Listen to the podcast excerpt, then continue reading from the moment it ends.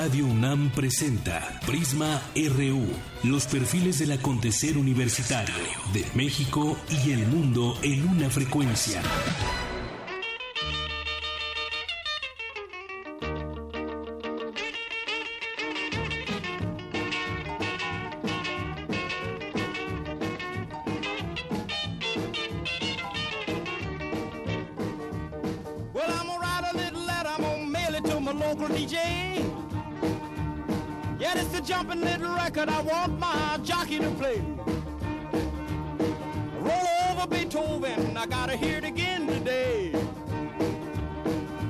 Temperature rising, the jukebox blowing a fuse. My heart beating rhythm and my soul keep a singing the blues.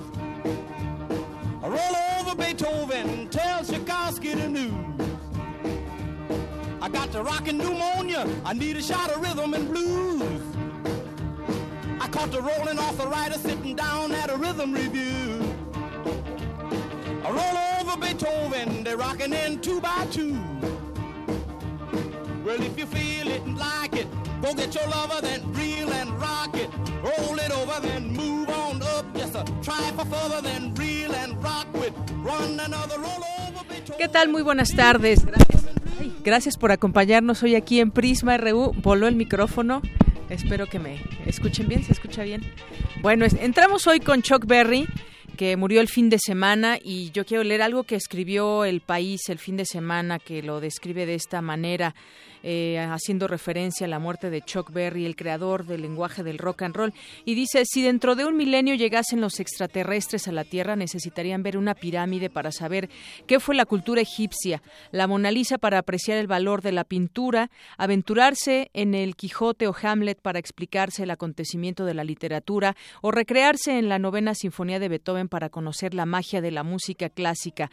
A esos mismos alienígenas les bastaría el explosivo riff de Johnny B. Good para saber qué fue el rock and roll, ese sonido libertador, electrizante que puso patas arriba al mundo occidental a mediados del siglo XX. Y esto que escuchamos de Chuck Berry es Roll Over Beethoven.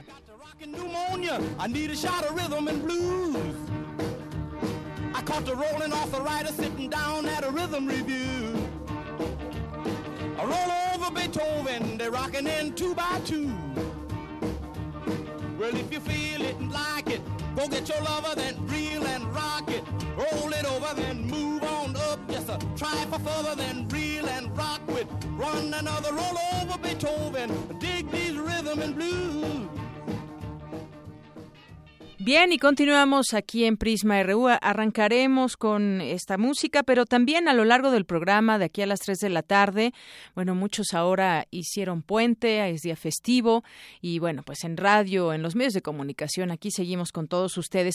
Vamos a platicarles más adelante sobre, eh, pues, varias cosas, diferencias entre hombres y mujeres, la terapia alterna del riñón, esto en información universitaria que eh, destacamos para el día de hoy, y también platicaremos con Maridalia Gómez, que ella es periodista, porque pues eh, allá en Veracruz, de nueva cuenta, un periodista fue asesinado. Lo comentaremos con ella. Es el, el primero dentro de la gestión de, de Yunes Linares allá en Veracruz. De por sí eh, Veracruz hay un problema muy fuerte de violencia y todo el tema de las fosas eh, y desaparecidos, pero también el tema del periodismo ha sido ha sido puesto en la mesa y se ha analizado muchas veces la persecución es uno de los motivos. Aquí todavía no se tiene tanta información, se sabe que fue que fue eh, muerto a balazos este periodista. Ya le tendremos un poco más de detalles sobre esta violencia allá en Veracruz, pero también en, también en Guerrero, en otros lugares donde se siguen prendiendo los focos rojos de nuestro país.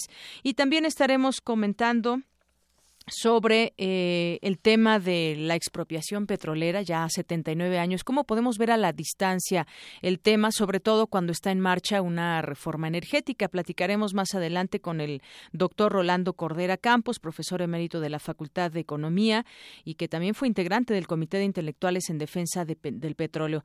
Esto lo comentaremos también eh, con él y Margarita Castillo nos preparó justamente lo que dice, lo que decía en aquel momento el decreto de la expropiación petrolera de 1938.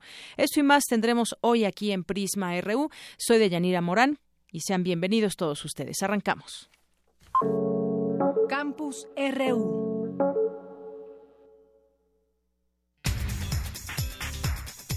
Bueno, y antes, antes de nuestro campus RU, nos vamos a nuestro resumen de este lunes 20 de marzo del año 2017. En nuestras notas universitarias, Christian Solenkamp fue designado por el rector de la UNAM, Enrique Graue, como nuevo director del Centro de Ciencias Genómicas con sede en Cuernavaca, Morelos. Estará al frente de la entidad académica durante el periodo 2017-2021.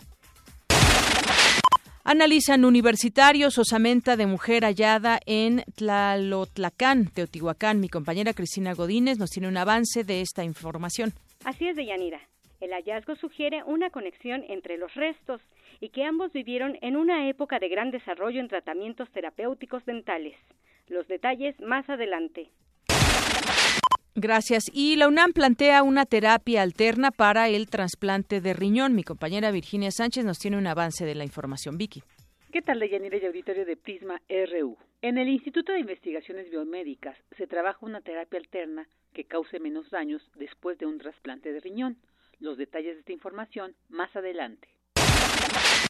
Fabio Barbosa Cano, académico de la UNAM, aseguró que Pemex tiene futuro si se le administra eficientemente. Mi compañera Ruth Salazar nos tiene un avance de la información. De Yanira, auditorio de Prisma RU, Pemex aún es viable a pesar del nuevo desplome de los precios internacionales del petróleo. Más adelante toda la información. Y hoy en nuestra portada nacional, más de la mitad de los ciudadanos desconfía de la policía. Así lo revela la encuesta Ley de Seguridad Interior del Centro de Estudios Sociales y de Opinión Pública de la Cámara de Diputados. El ministro Arturo Saldívar Lelo de la REA propondrá en los próximos días negar un amparo al narcotraficante Rafael Caro Quintero para que con ello pueda ser extraditado a Estados Unidos una vez que sea localizado. En más información, mientras el número de afiliados al Seguro Popular creció 973% al pasar de 5.3 a 57.1 millones de 2004 a 2015, el número de médicos apenas aumentó 23%. Esto lo reveló la Auditoría Superior de la Federación. A partir de mañana martes quedará en manos de la Junta de Coordinación Política del Senado la definición de quién será el nuevo fiscal anticorrupción, afirmó la senadora Pilar Ortega, presidenta de la Comisión de Justicia. El presidente del Senado, Pablo Escudero, interpuso en la Suprema Corte una controversia constitucional en contra de la Constitución de la Ciudad de México con el argumento de que invade facultades del Congreso de la Unión. Andrés Manuel López Obrador, presidente de Morena, dijo que el Ejecutivo Federal debe aclarar el caso Ayotzinapa. Afirmó que de ganar la presidencia no usará al ejército para reprimir al pueblo. Es que el problema no son las instituciones, son los que están a cargo de las instituciones. En este caso, están ocultando la verdad. Eh, el comandante de las Fuerzas Armadas, el comandante Enrique Peña Nieto, no está diciendo la verdad. Cuando triunfe nuestro movimiento, se va a hablar con la verdad, se van a cumplir tres principios, no mentir, no robar, no traicionar al pueblo. Y se va a apoyar a los soldados que es pueblo uniformado. Hay las palabras de López Obrador. En otra información, la Comisión Jurisdiccional del PRD ratificó la suspensión de derechos partidarios al senador Miguel Barbosa por 30 días hábiles. En la misma sesión se reconoció a Dolores Padierna como la coordinadora del partido en el Senado. El senador Miguel Barbosa emplazó a Alejandra Barrales, presidenta nacional del PRD, a definir una posición respecto a la política de alianzas y rechazo que haya amenazado a Dolores Padierna con destituirla políticamente.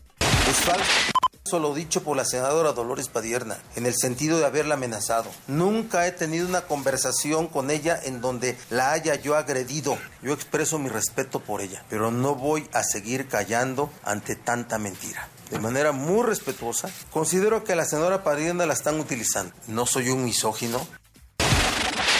Bueno, pues así siguen esos conflictos en el PRD. Y por su parte, Alejandra Barrales, presidenta nacional de este partido, acusó a Miguel Barbosa de promover la salida sistemática de senadores del Sol Azteca. Si alguien ya no, ya no se siente eh, correspondido, ya no se encuentra, eh, ya no coincide pues con lo que está haciendo el partido, pues puede tomar la decisión que juzgue pertinente.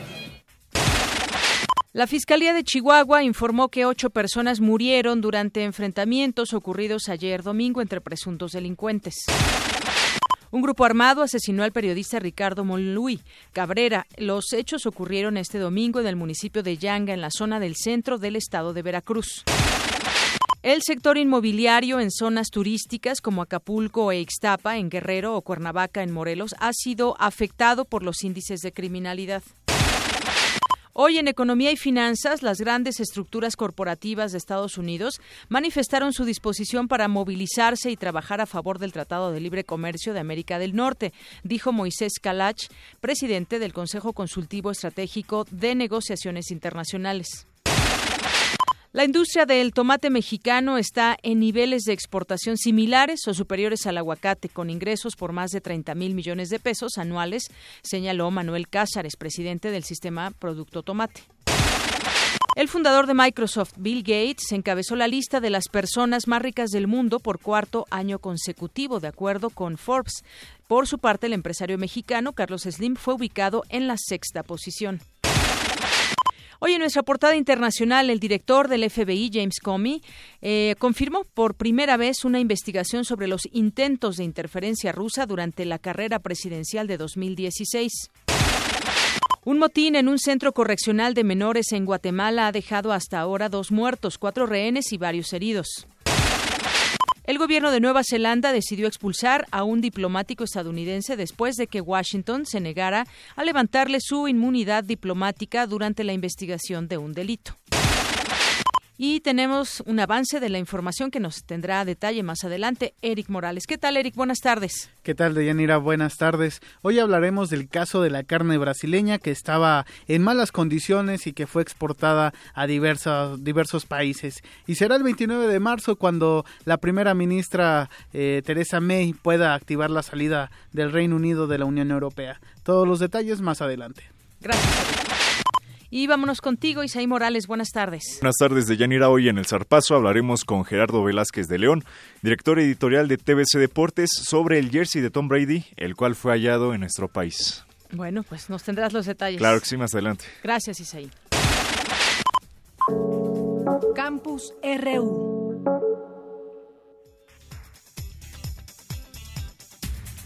Son la, es la una con 14 minutos y entramos a nuestro campus universitario de este día. Arrancamos con la información de mi compañera Cristina Godínez. La existencia de diferencias entre un cerebro femenino y uno masculino no significa que alguno de ellos sea mejor o peor que el otro. Cuéntanos, Cristina. Buenas tardes. Buenas tardes, Deyanira.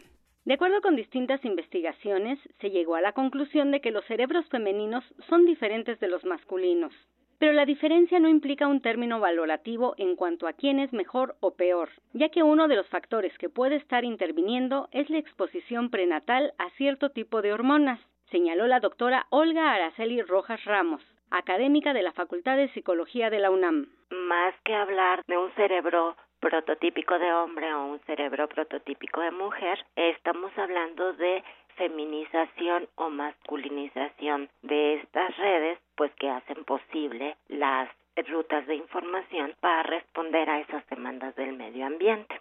Existe mucha investigación al respecto, sin embargo, esta investigación es relativamente reciente. Me refiero a de unos 20 años para acá. Digo reciente porque hay otros temas que se han estudiado pues con muchas más años de anticipación y con mucha más investigación al respecto. La también coordinadora de psicofisiología y neurociencias de la Facultad de Psicología comentó que en lo anatómico, en lo funcional y en lo cognitivo es donde se dan las diferencias. Por ejemplo, los cerebros masculinizados son más grandes.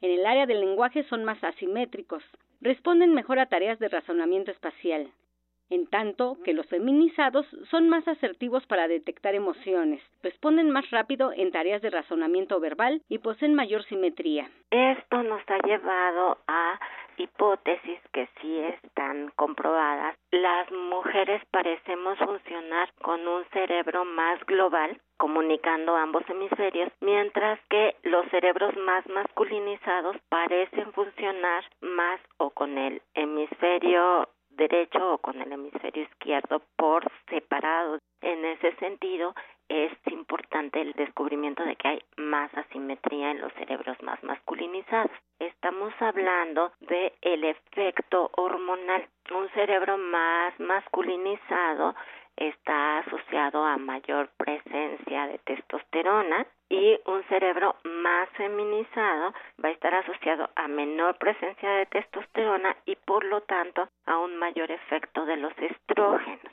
La doctora Rojas Ramos expresó que en la Facultad de Psicología continúan su trabajo de investigación en torno a estos temas y sobre todo lo importante es reconocer que somos diversos.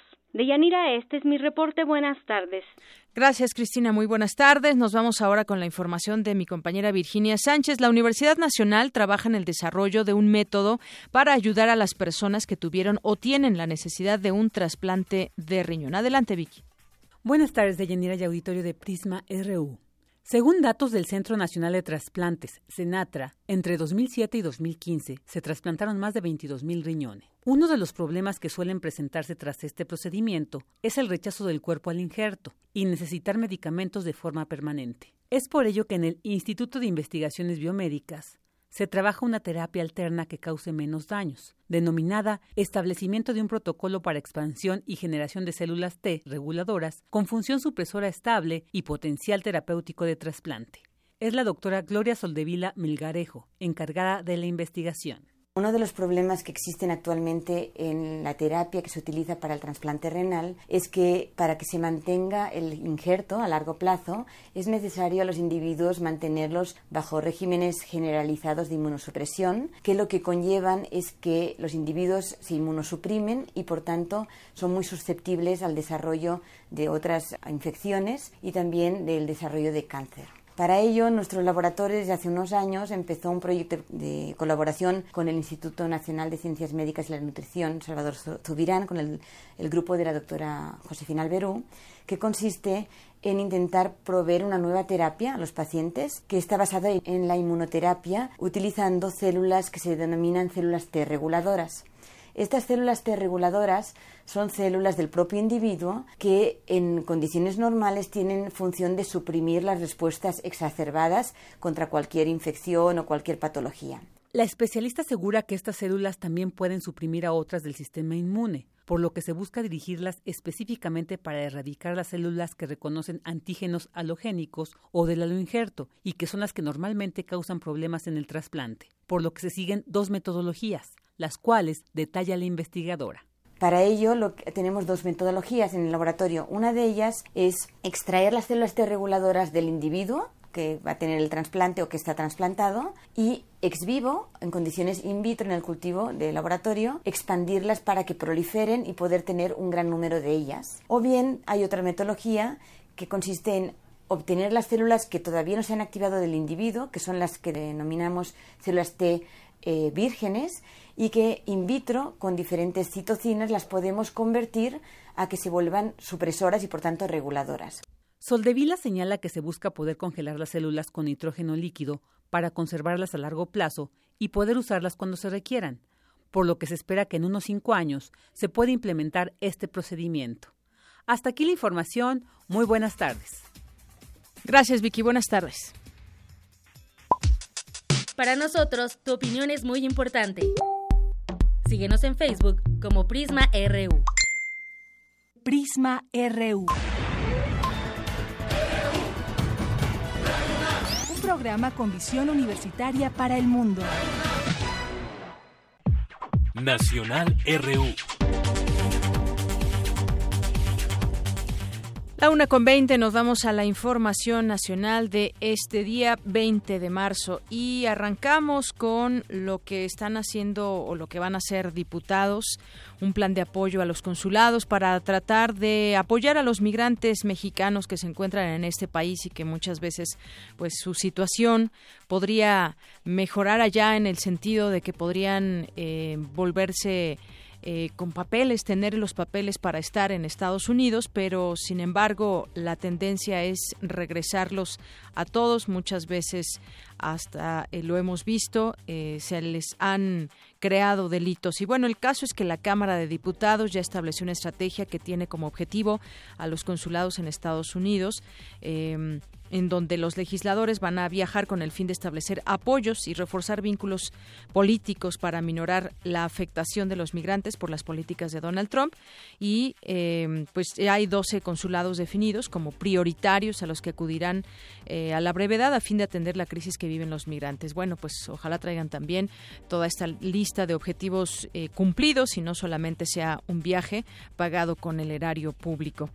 Bueno, otra de las cosas que habremos de platicar con ustedes es este tema de, los perfiles para fiscal anticorrupción, que es un em, tema que hemos venido siguiendo el fin de semana que pasó el viernes, que empezaba el fin de semana, comentábamos sobre los dos perfiles de dos personas interesadas, pero que tuvieron que bajarse ya, digamos, de, de esta participación porque tenían ahí en un examen que se lleva a cabo, una serie de preguntas, respuestas muy similares y bueno, incluso se les llegó a acusar de de plagio. Bueno, el caso es que el Comité de Acompañamiento Ciudadano para la elección del fiscal anticorrupción de la PGR propuso a las comisiones de justicia y anticorrupción del Senado a César Alejandro Chávez Flores, que es exvisitador de la PGR, José Bernardo, Bernardo Rafael Espino, ex coordinador general de delegaciones de la PGR, al embajador Miguel Ángel González y Manuel Allibis Pelayo, expresidente del Tribunal de Justicia Administrativa, como los mejores perfiles para ocupar el cargo, que bueno, tendrán que pasar varias varios filtros. No obstante, la propuesta del comité no es vinculante para el Senado y será la Junta de Coordinación Política de la Cámara Alta quien tome la decisión sobre quién será el fiscal anticorrupción. Bueno, pues una persona que tendrá, eh, caerá sobre ella una gran expectativa con respecto a este tema de la corrupción que tendrá que, si no acabar con ella, por lo menos hacer el intento de cómo amarrarle la mano, las manos a los gobernadores, por ejemplo, o simplemente al propio sistema que sigue permitiendo que de pronto, pues, el dinero del presupuesto quede en otras manos que no no no quedan ahí eh, con la gente. Pero bueno, entre otras cosas también lo que declaró López Obrador con respecto al ejército. Dijo que no lo usará para reprimir. El presidente de Morena afirmó que respeta la labor de los soldados y cuando gane, dice, no, no se usará el ejército para reprimir ni para masacrar al pueblo. En San Luis Potosí adelantó que en su gobierno, de ganar como va a suceder para todos los trabajadores, va a aumentar también el salario de los soldados, los marinos, policías, de los encargados de la seguridad, así como de maestros y el salario de médicos y de enfermeras. Destacó que en el próximo año lo único que no se va a hacer es utilizar al ejército para masacrar al pueblo ni para reprimir a los mexicanos. Y ya en Querétaro destacó también que los militares son simples trabajadores que reciben órdenes de las personas que actualmente encabezan el gobierno de la República. También se dijo respetuoso de la labor que realiza el ejército, insistió en que el presidente Peña Nieto debe esclarecer la desaparición de los 43 normalistas de Ayotzinapa. Y bueno, pues es parte de lo que ha declarado luego de que tres funcionarios del gobierno salieron a señalar que si tiene algo que decir o que compruebe que el ejército participó en la desaparición de los estudiantes de Ayotzinapa, y bueno, pues es parte de lo que ha venido mencionado, mencionando después de estas declaraciones donde le han pedido le han pedido pruebas. Al respecto dijo que, pues bueno, el presidente debe esclarecer la desaparición de los normalistas y que el gobierno sigue ocultando la verdadera historia sobre los estudiantes. Habrá que aclarar el hecho en lugar de debilitar a las instituciones, eh, las fortalecería, es lo que dijo López Obrador en este en este tema. Y bueno, hubo un asesinato, como le decía hace unos momentos, allá en Veracruz, de un periodista ya en un momento eh, más platicaremos sobre el tema, pero por lo pronto también hay una nota que hoy publica, me parece que fue el Universal, con respecto a algo que pues para quien viaja en avión puede, puede, puede, parecer cotidiano y me refiero a los retrasos en los vuelos nacionales.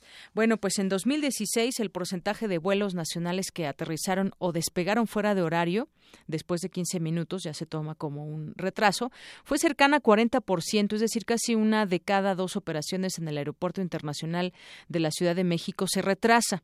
En una entrevista, el Fernando Gómez Suárez, analista del sector aeroportuario, deploró que aerolíneas intenten frenar la iniciativa de la Cámara de Diputados. Eh, esta iniciativa prevé sanciones a empresas por cancelación, retardo y sobreventa de vuelos, pues tiene que haber piso parejo para usuarios y prestadores del servicio.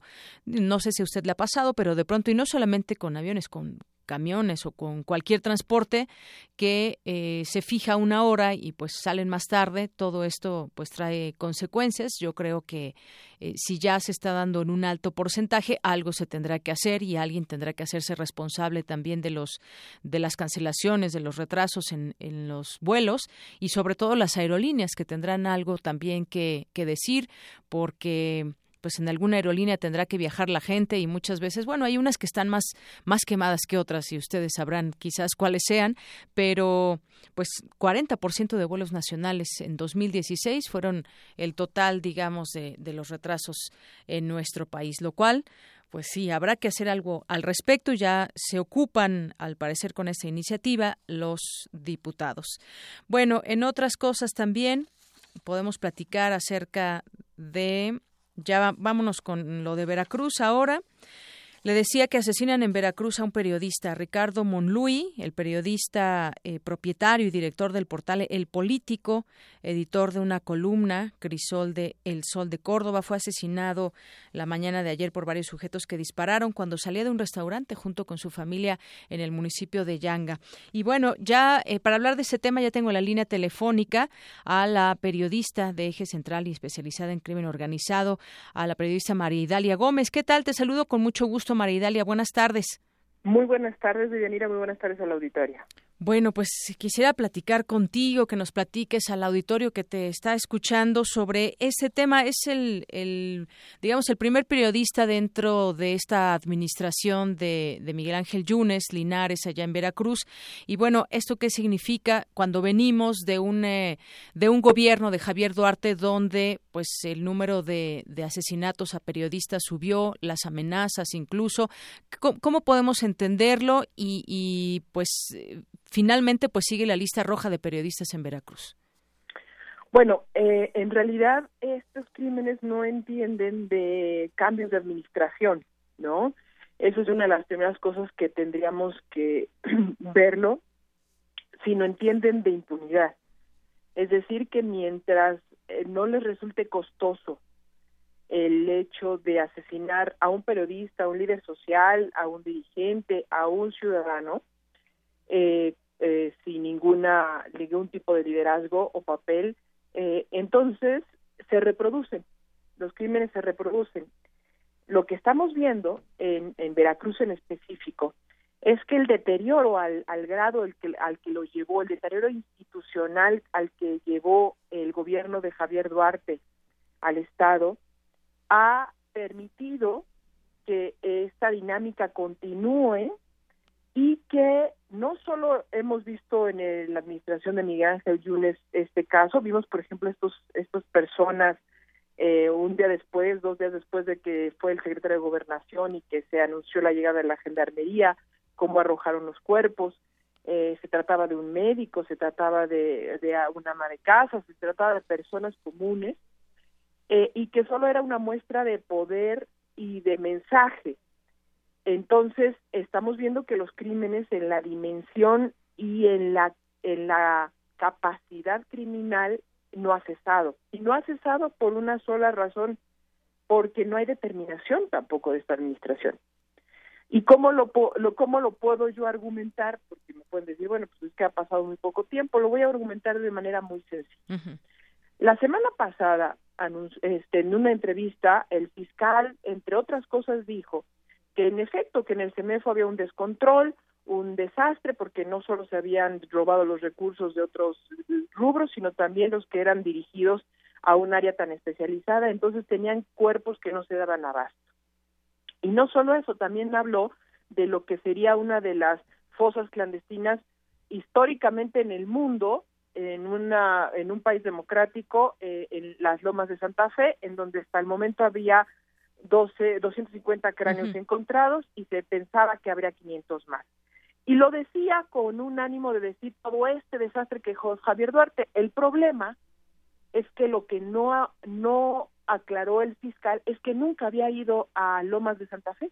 Desde que llegó, que ya tenía 70 días, y que esta búsqueda se había iniciado en julio del año pasado y sabía perfectamente de estos cuerpos, pero no solo eso, a los padres de estas víctimas que están buscando, que fueron los que dieron con el lugar, que lograron y, y después de mucho pelear, lograron que la Policía Federal, la Comisión Nacional de los Derechos Humanos los acompañara para, porque han sido amenazados, los había maltratado, les había prometido recursos que no les ha dado y ni siquiera los había y después ya ni siquiera los atendió. Es decir, que no hay una determinación de estonización en un caso tan específico y tan demostrado como y por el contrario al día siguiente cuando le contestan los eh, los padres de esta de esta organización que están haciendo la búsqueda que no es cierto que no se había ni siquiera presentado cuando a él se presenta por primera vez y empieza una guerra en redes sociales contra las familias acusándolos de querer encontrar los cuerpos de delincuentes, que qué bueno que ya los habían, este, que estaban ahí muertos. Y eh, eh, los que pudimos identificar, eh, este, pues eran, por ejemplo, vinculados a, al, al Grupo de Acción Nacional en el estado de Veracruz. ¿Qué nos dice esto? Que el círculo perverso continúa, que no se ha roto, y mientras no se rompa, lo que acaba de ocurrir este fin de semana contra el compañero en una zona que se está deteriorando y que ya tenemos los avisos en esa región que había sido que la, violencia que se viviera más bien de conflictividad social y que ahora estamos viendo una conflictividad criminal, es decir, que está creciendo y que tenemos estas advertencias y que no se están atendiendo porque no se han tomado medidas extraordinarias, quiere decir que va a empeorar. Mientras no se rompa el círculo perverso y, y que se frene primero para después revertir el deterioro institucional que existe en Veracruz, como existe en Guerrero, como lo hemos visto que también el cambio de administración, como decimos los mexicanos, le hizo lo que el viento a Juárez, eh, no va a pasar nada. Entonces, por eso, los criminales no entienden de estos cambios políticos. Más bien, ponen a prueba los cambios políticos y si siguen igual, mantienen la, el mismo el mismo el mismo, la misma dinámica. ¿Qué pasa?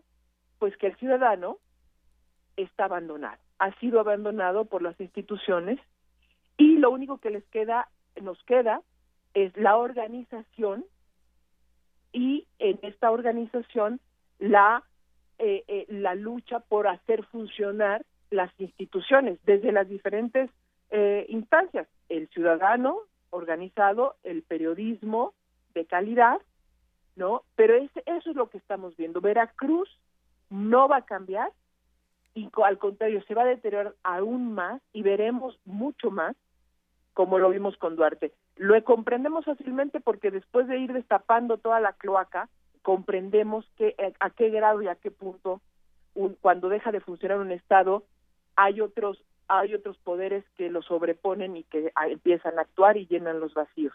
Así es que por más gendarmería que envíen, por más ejército que envíen a hacer presencia, si no hay una visión de estrategia integral para atender directamente con inteligencia, con nombres, con datos, con que permitan eh, identificar a los líderes, a desarmar a los que están armados y a, a, hacer valer la justicia, porque ya no se permita que ni los ni las fosas, ni los asesinatos, ni los secuestros, ni las extorsiones existan, entonces en ese momento va a cambiar el círculo perverso, pero mientras no, Deyanira, la, la muy mala noticia es que puede empeorar aún más.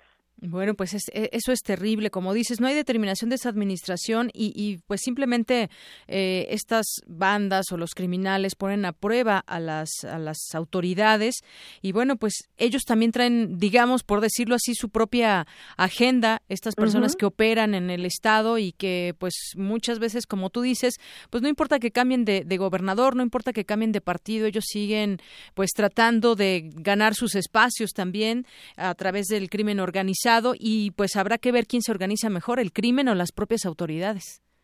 Y que y, y, y, es un asunto de voluntad, de estrategia y determinación por parte del Estado. El Estado que en efecto no puede solo, el gobierno estatal, pero tampoco con la con el apoyo de 100 o 200 gendarmes, ¿no? Se necesita una acción bien planificada, bien organizada y en paralelo la reestructura institucional. Es decir, qué no está funcionando en la fiscalía, quién está metido con el crimen, dónde estamos limpiando, qué tenemos que hacer, y, las de prevención, de procuración y el Poder Judicial, eh, porque vimos que funcionaba muy bien a, ad hoc a, la, a, la, lo que requería el gobierno de Duarte. Entonces, hay una descomposición que si no se termina, en paralelo a una acción operativa, contundente, que tenga información de inteligencia, que pueda identificar a los grupos, las operaciones, entonces no va a pasar nada. Y es que absolutamente nada. Así es, por ahí salió también una nota hoy que postulan a duartistas para algunos eh, cargos, por lo menos cinco de los principales municipios de Veracruz. Eh, se perfilan candidatos a personajes vinculados al exgobernador prófugo Javier Duarte y bueno, da algunos ejemplos como el caso de una, una candidatura de Ricardo García, quien fue el contralor encargado de revisar las finanzas de la administración del expriista Duarte y también bueno, se perfilan algunos allegados a, a, Yunes. Esto pues nos habla de que puedan ser las mismas personas y además lo que tendría que cambiar es esta estrategia y la forma de ver al Estado, no como un botín, sino como una oportunidad para cambiar, porque la gente cambió ahora de partido, pero pues no sabemos si, si realmente va a pasar algo durante ese tiempo. Acaba de llegar, pero pues ya tiene sendos problemas encima esta administración. Bueno, ya se le ha cuestionado las licitaciones, como las se están haciendo a modo, ¿no? A empresas determinadas. Se está cuestionando eso, habrá que investigarlo aún más. Pero mira, ¿cómo no nombrar a duartistas? Yo me iría más atrás. Pues es que no son duartistas, son fidelistas, son alemanistas. Es un grupo que se conformó eh, con, eh, con el gobierno de Miguel Alemán y todo, estamos hablando mucho tiempo atrás y han seguido y eh, son las nuevas generaciones sus hijos o, o, los mismos entonces en realidad lo que llegó a un punto de, de, de, ruptura total por, por el exceso de ambición que esta generación de Duarte tenía o tuvo pero en realidad es el mismo grupo político, es el mismo, las mismas familias, los mismos apellidos. Entonces, lo que la, decisión que tienen que tomar los veracruzanos es, es romper. Ahora, el problema es que tampoco tienen demasiadas opciones. Así es, no tienen demasiadas opciones. Pues vamos a ver esto porque, bueno, hoy también se publica esta nota de las ocho fosas del varado, que se hallan 47 cráneos, según da a conocer el fiscal, más sumado a lo que otras fosas que ya se han encontrado, pues tienen mucha labor, por lo menos de investigación. En esta sola parte, si tomamos en cuenta, está lo del periodista y están muchas otras cosas que pasan en el día a día allá en Veracruz y que y la gente ya no sale de noche en ciertas áreas, ya no se va a festejar, a, tomar una copa, un café, a cenar muy tarde, porque han roto el, el, el, la, la, seguridad social, ¿no? De las comunidades en, en Coatzacoalcos, eh, en todo el sur de Veracruz prácticamente no hay una vida familiar nocturna o, o, o de tarde noche porque ya hay, hay miedo eh, muchas familias han abandonado y siguen sin regresar en el norte del estado, todas sus fincas. Eh, en fin, o sea, si hay puntos, puntos críticos de seguridad y que ya no se ven públicamente porque pues también los periodistas están amenazados eh, y porque sacarlo no va a ir a nadie a resolverlo, ¿eh? O sea, entonces sacarlo es exponerse sin ninguna certeza de que eso cambie. Oye, Maridale, y, está este punto, pero también está, por ejemplo, lo que acaba de suceder allá en el norte con la fuga del hijo del azul, que de pronto, pues no solamente viene el tema de, de, las cárceles, cómo se encuentran o, lo que pasó en Apodaca, sino también de qué manera, pues están eh, operando las autoridades, ya no solo penitenciarias, sino de los gobiernos, y cómo se permite, bueno, por decirlo de alguna manera, otra vez una fuga de este tamaño con cuatro personas ligadas al Chapo Guzmán también. Yo te la voy a poner todavía más complicada. Sí. Estamos hablando de un penal estatal de baja seguridad, ni siquiera media, por las, la infraestructura que tiene, la cómo fue pensada y diseñada, que además ha registrado en los últimos tres años fugas y muertes, peleas e internas. Baja seguridad teniendo un pez grande ahí, ¿no? ¿Cómo es? No solo uno, los cinco que se fueron. A cualquiera. El, el, el, uno es más visible porque manejaba económicamente las operaciones, pero los otros, si, si es cierto lo que la acusación de que fue uno de los que ah, estructuró la, el ataque al, al convoy militar, pues es tener una capacidad operativa muy grande, ¿no? Pero yo pregunto, y por eso te lo pongo más alto, ¿qué autoridades del gobierno federal decidieron que ese penal era el idóneo para llevar a los cinco detenidos de alto perfil criminal al lugar? ¿Qué flaco favor le hicieron? Con un amparo que se obtuvo, ¿no? Para que estuvieran ahí y no en un penal federal. Porque inmediatamente, ¿qué ocurre? Y lo hemos visto siempre los detienen, los traen al Distrito Federal, los interrogan, integran, consignan o ejecutan orden de aprehensión y se los llevan a un penal, aunque su orden de aprehensión esté en Durango o en Veracruz, se lo llevan a Chihuahua o se lo llevan a Jalisco, porque parte de la de la de la determinación es este eh, que romper su capacidad operativa, ¿no? por este altísimo perfil. Si los dejas en Sinaloa, pues es muy probable que sigan operando o tengan mayores facilidades para seguir operando. Entonces, por lo menos los cambias a, un penal que no sea tan sencillo ese, ese nivel de operación. Y no lo hicieron. Entonces, la investigación no está necesariamente en el penal.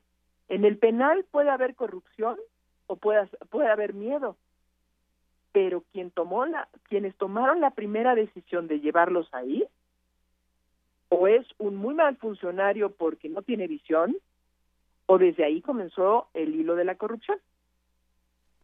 Así es. Entonces, la, el, entonces el tejido es mucho más grande de lo que parece. No es tan no es tan simple como es más se, se tardó un mes en irse, pues, o sea, se puede haber ido hace hace 15 días antes o me explico. Pero este y ahora el argumento de que tenía un amparo de un juez, pues sí, porque ya después de que tú lo dejaste ahí, le diste la posibilidad de operar y de protegerse. Y entonces, aún ellos, a lo, aún los presos criminales, pues sí tienen derecho, claro que sí, porque si no, entonces entramos en una, en una condición de ley de la selva. Si no le has probado tu responsabilidad, no puedes abusar de tu autoridad. Así de sencillo. Entonces, eh, el argumento de es, es de echárselo el papelito al Poder Judicial de la Federación, pues es el más sencillo el más elemental, pero también es más, el más fácil distractor, igual que echarle la culpa solo al penal, ¿no? Así es. Bueno, pues ahí están casos para reflexionar como este que, que, que, sucedió la semana pasada y que también nos deja con pues muchas preguntas y con la evidencia de que algo no, no está funcionando bien, pero pues como dices y regreso un poco al tema de Veracruz, eh, seguirán las cosas igual, lo cual desde, desde tu análisis que nos das cuenta pues es, es una situación bastante grave. Pero bueno, vamos a, a dejar que el tiempo pase, María Dalia. Eso, se contagia, ¿eh? Eso, se, contagia. se está contagiando Tabasco ya, está muy mal Tabasco, mucho, muy mal. Está bajando hacia Oaxaca. y Guerrero, que ya está ¿eh? contagiado también. Exacto, exacto. Entonces, pues muy malas perspectivas, ¿eh? Bueno, pues Maridalia, un gusto platicar contigo aquí en Prisma RU de Radio a Mí más. Muy buenas tardes a todos. Hasta luego. Buenas tardes. Maridalia Gómez es periodista de Eje Central y especializada en temas de crimen organizado. Pues sí, varios, varios lugares que se han contagiado por llamarlo de alguna manera. Yo creo que, que, pues los gobernadores tendrán mucho que decir.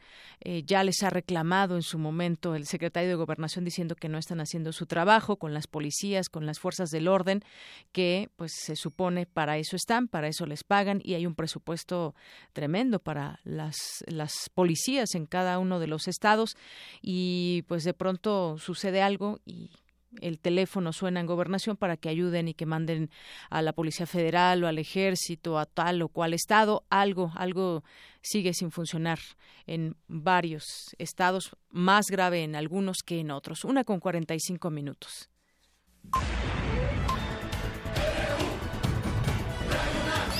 Prisma RU.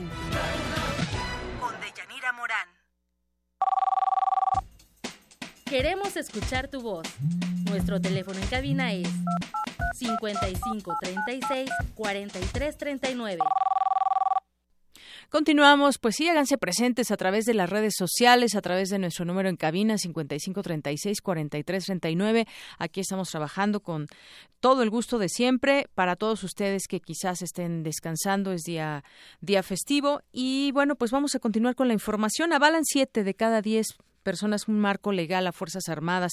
Más de la mitad de los ciudadanos desconfía de las policías estatales y municipales, mientras, en contraste, ocho de cada diez confían mucho o algo en el Ejército y la Marina. Así lo revela la encuesta Ley de Seguridad Interior del Centro de Estudios Sociales y de Opinión Pública de la Cámara de Diputados, en el que se detalla asimismo que 77.3% de los entrevistados respalda la intención de dar un marco legal a la actuación de las Fuerzas Armadas en el combate al crimen organizado. Pues sí, efectivamente esa es una realidad. La gente no cree o desconfía en las policías estatales y municipales, con muchos y tantos casos que hemos visto a lo largo de, pues ya no de toda la historia de, los estados, pero sí de los últimos años, cómo se coluden el crimen organizado y las policías. Son ellos los que les avisan de las acciones, muchas veces de las estrategias de la propia policía y, y son ellos quienes se hacen de la vista gorda o son ellos quienes participan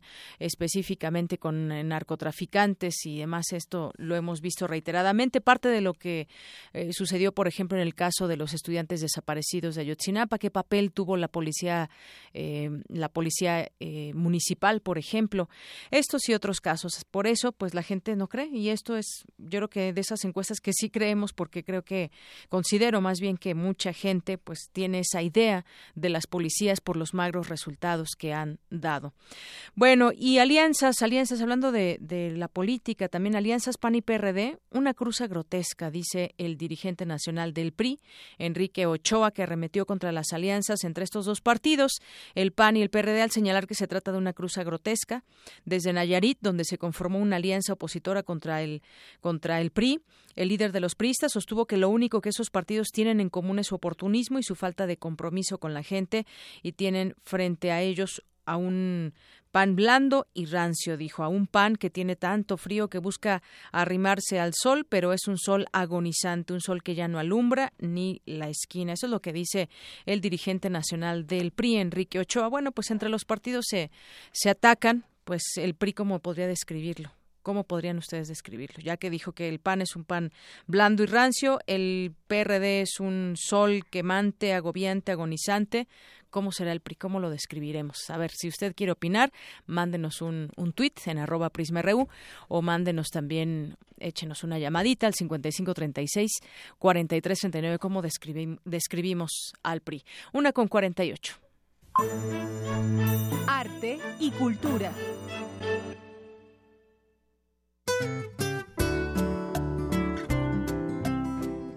¿Qué tal, Tamara? Buenas tardes. Adelante con tu participación de Cultura. Buenas tardes.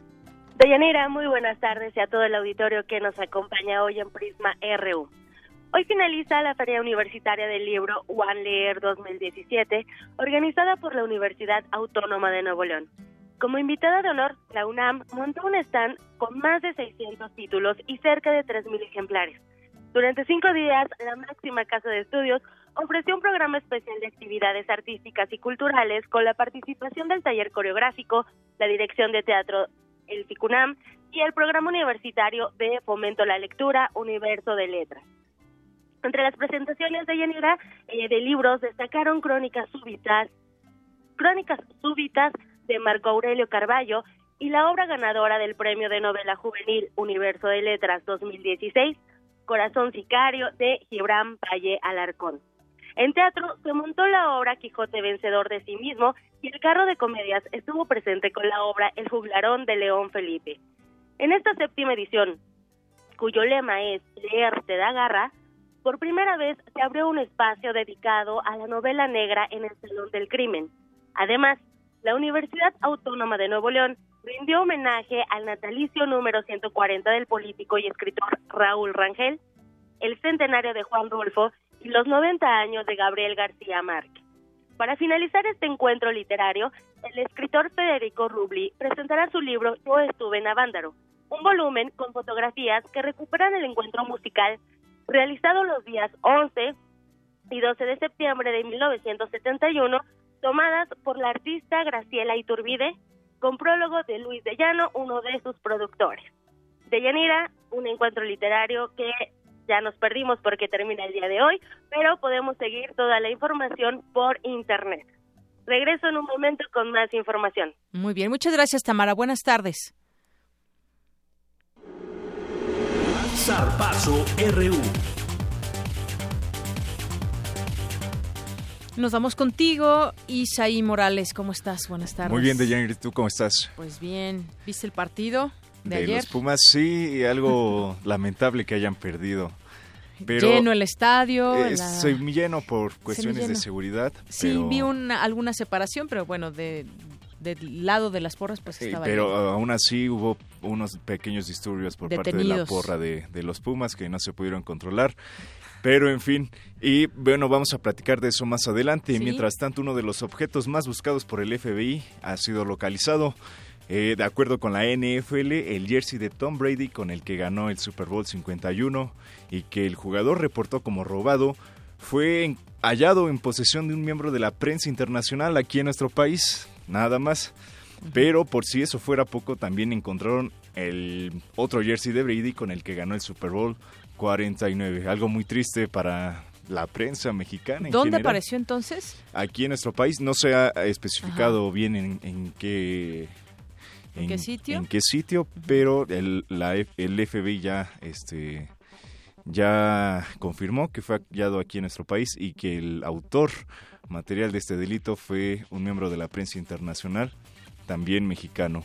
Y y eh, bueno, vamos a, en unos, unos minutos vamos a tener en la línea telefónica a Gerardo Velázquez de León, quien es director editorial de TBC Deportes, columnista de Récord y conductor del programa Reacción en Cadena del Canal 52 de MBS, para hablarnos sobre este tema, eh, algo muy lamentable para, insisto, para el, el gremio del periodismo mexicano y de- deportista, y que, bueno, sin duda... Exdirector de un diario.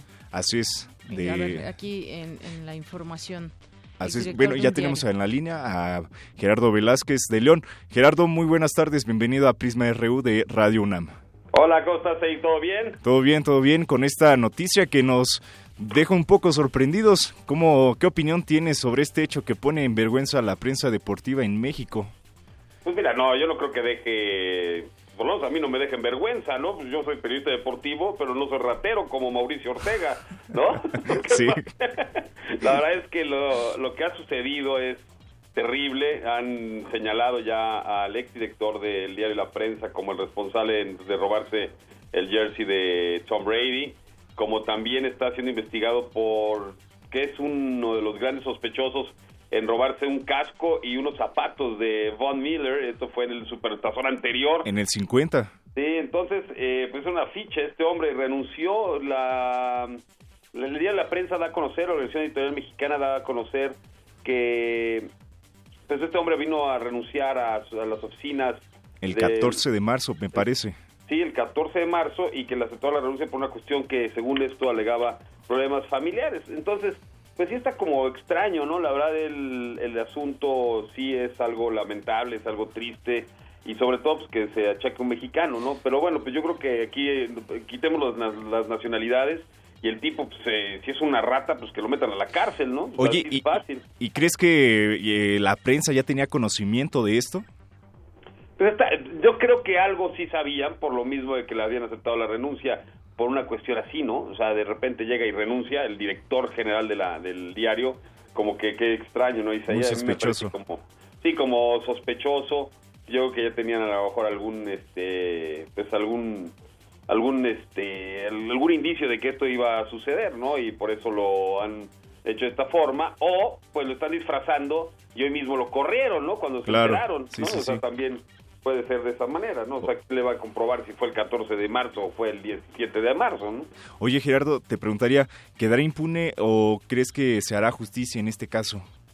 Pues mira, lo que estás eh, informando la gente, yo vi la conferencia de prensa del director de la policía de Houston, ha habido información del FBI que pues sí, sí es eh, meritorio a una sanción, obviamente en Estados Unidos, de, eh, de cárcel, porque es un robo, ¿no?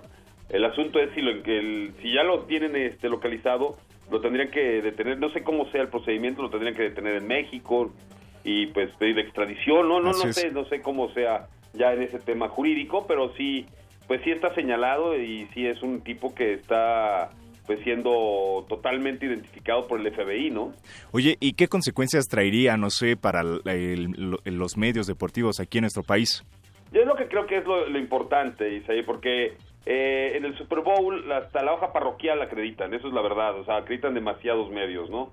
Y son medios que muchos de ellos nada más van a, pues ahí a farolear. A disfrutar del partido. Sí, van a gorrear, o sea, eso es lo que van a hacer, ahí están eh, con con nada de trabajo real y todo esto se va a sumar a una gran cantidad de periodistas que van, ¿no? De todos los lados del mundo, que son más o menos 400 medios internacionales los que cubren un supertazón, son más de 5.000 periodistas, no todos tienen acceso al estadio, que eso también es eh, evidente que hay que señalar porque pues como no hay capacidad en los palcos de prensa, o ponen una tribuna anexa o ponen una carpa junto del estadio para que se pueda ver el partido. Lo que sí es verdad es que este hombre tenía las acreditaciones que podían entrar a todos lados y al final del partido podían entrar a las entrevistas. Es muy común que en el fútbol americano, en el béisbol, en el hockey sobre hielo, los deportes de Estados Unidos, los periodistas vayan a los vestidores a hacer las entrevistas. Eso es muy muy común, o sea, esto sucede en todos lados, en todos los estadios de Estados Unidos prácticamente. Eh, este hombre, dentro de los 16 medios mexicanos que estaban acreditados, que eran 16 medios mexicanos, este, tienen la capacidad de, de entrar a la, a la zona de vestidores. Entonces, por ahí está el asunto. Sí es eh, demasiado los periodistas que acreditan. Creo que sí tendría que haber un filtro y un control de calidad por parte de la NFL. Un poco lo que sucede, ¿no? Con otro tipo de organizaciones. Entonces, esto sí puede ser como un referente y un antecedente muy notorio para que la NFL, la NBA, eh, pues cualquier de estos grandes organizaciones para que tiene mucho interés en la cobertura de sus finales, pues tengan mayor control de calidad, eso es la verdad, porque muchas veces van quienes no tienen que ir, ¿eh? Sí, es lo que te quería preguntar. La, la NFL tendría que poner, eh, no sé, se tendría que poner más estricto a la hora de dar las acreditaciones, ¿no? Con los medios.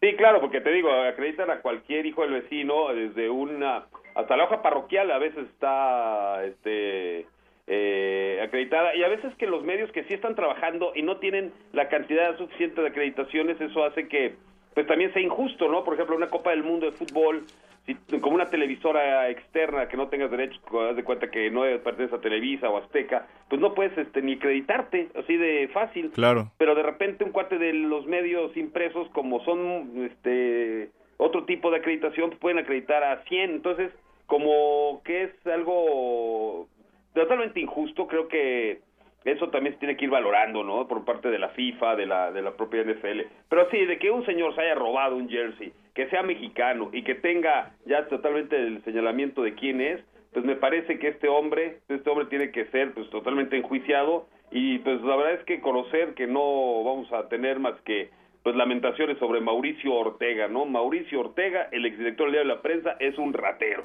Oye, ¿Y crees que, no sé, las autoridades mexicanas cooperen en este caso? Porque, pues obviamente tenemos ahí un largo historial de, de injusticias por parte de las autoridades.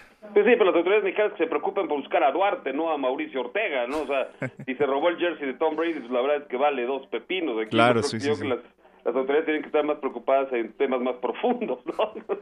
Pues ahí lo tenemos. Oye, ¿y qué crees que, que prosiga en este caso? Pues tendrán que tarde o temprano detenerlo, ¿no?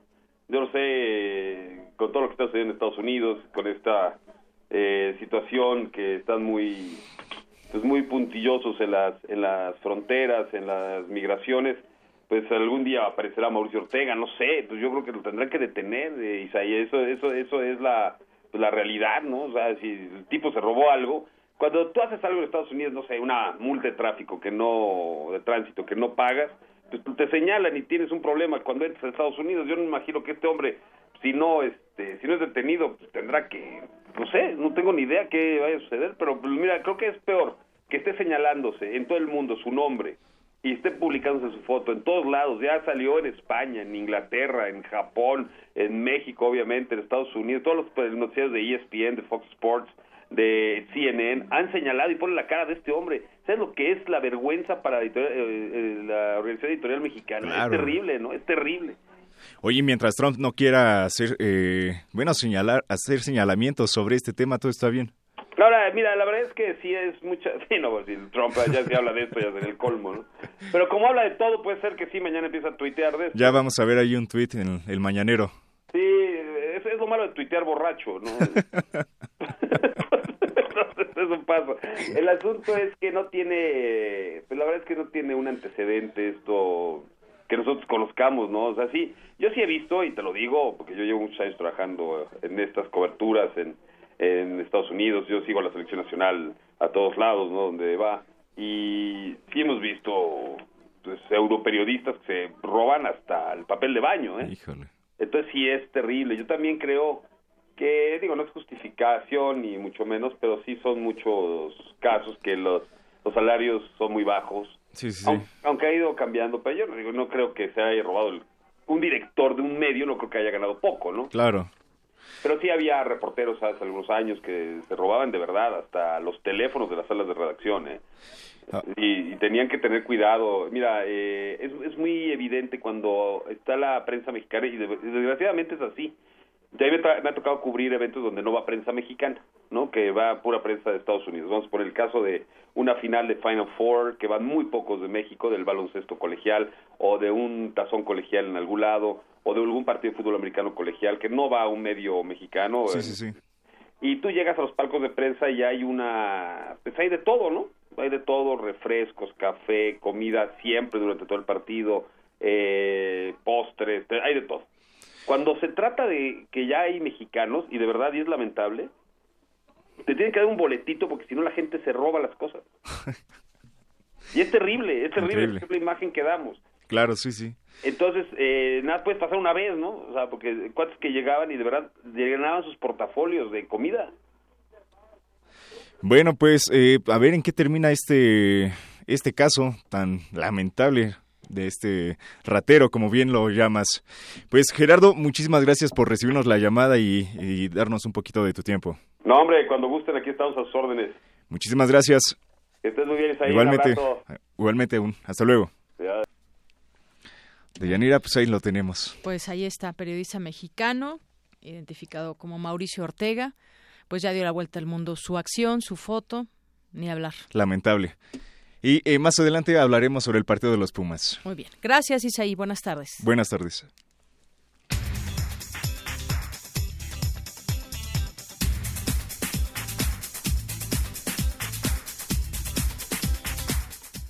Y nos vamos ahora al resumen de la información de la primera hora de Prisma RU con Ruth Salazar. Adelante, Ruth, buenas tardes. ¿Qué tal, Deyanira? Buenas tardes. Este es el resumen. Hace unos minutos hablamos con María Idalia Gómez, periodista de Eje Central, especializada en crimen organizado, sobre la violencia en contra de los periodistas en Veracruz. Bueno, creo que no lo tenemos. Si quieres continuar, Ruth, por Quédense favor. con nosotros. En la segunda hora de Prisma RU hablaremos con el doctor Rolando Cordera Campos, profesor emérito de la Facultad de Economía, sobre el discurso del presidente Enrique Peña Nieto en defensa de la reforma energética. Hasta aquí el resumen de Yanira. Buenas tardes. Gracias, Ruth. Muy buenas tardes. Vamos a hacer una pausa, dos con cuatro minutos. Regresamos. Testimonio de oídas. Música nueva en voz de sus creadores. de sus intérpretes. Un autorretrato sonoro de la música de hoy. Escúchanos por el 96.1 de FM los martes y jueves a la 1 a.m. o en su retransmisión los sábados y domingos también a la 1 a.m.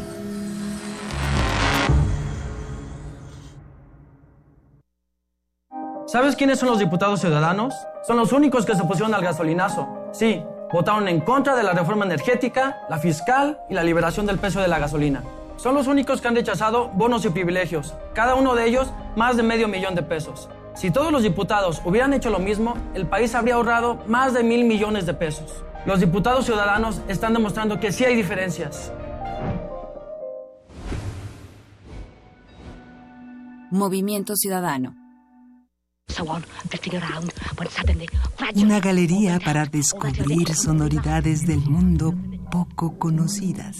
Abre la puerta del Gabinete de Curiosidades. Serie que recupera y analiza audios y grabaciones de diversos archivos sonoros. Domingos a las dos y media de la tarde con Frida Saldívar y Luisa Iglesias. Somos coleccionistas de sonidos. 96.1 de FM. Radio UNAM. Carmen, Carmen, tiquitaca que patlaque no pa constitución y catonagua camanal. Kena, no pane julito to derechos guantlachque moneki tichihuase y catonagua camanal. Nochi más tlatoli tengamati pan México y huicalipati queja castilteca camanali. Kena, nochi te mexicanos. No pa gobierno tlenir república que nechtia ni tlajuiloli no pa constitución política para 68 más tlatoli nochi México. ¿Quieres saber qué dijimos? Visita www.gov.mx diagonal inali. Instituto Nacional de Lenguas Indígenas, Secretaría de Cultura, Gobierno de la República.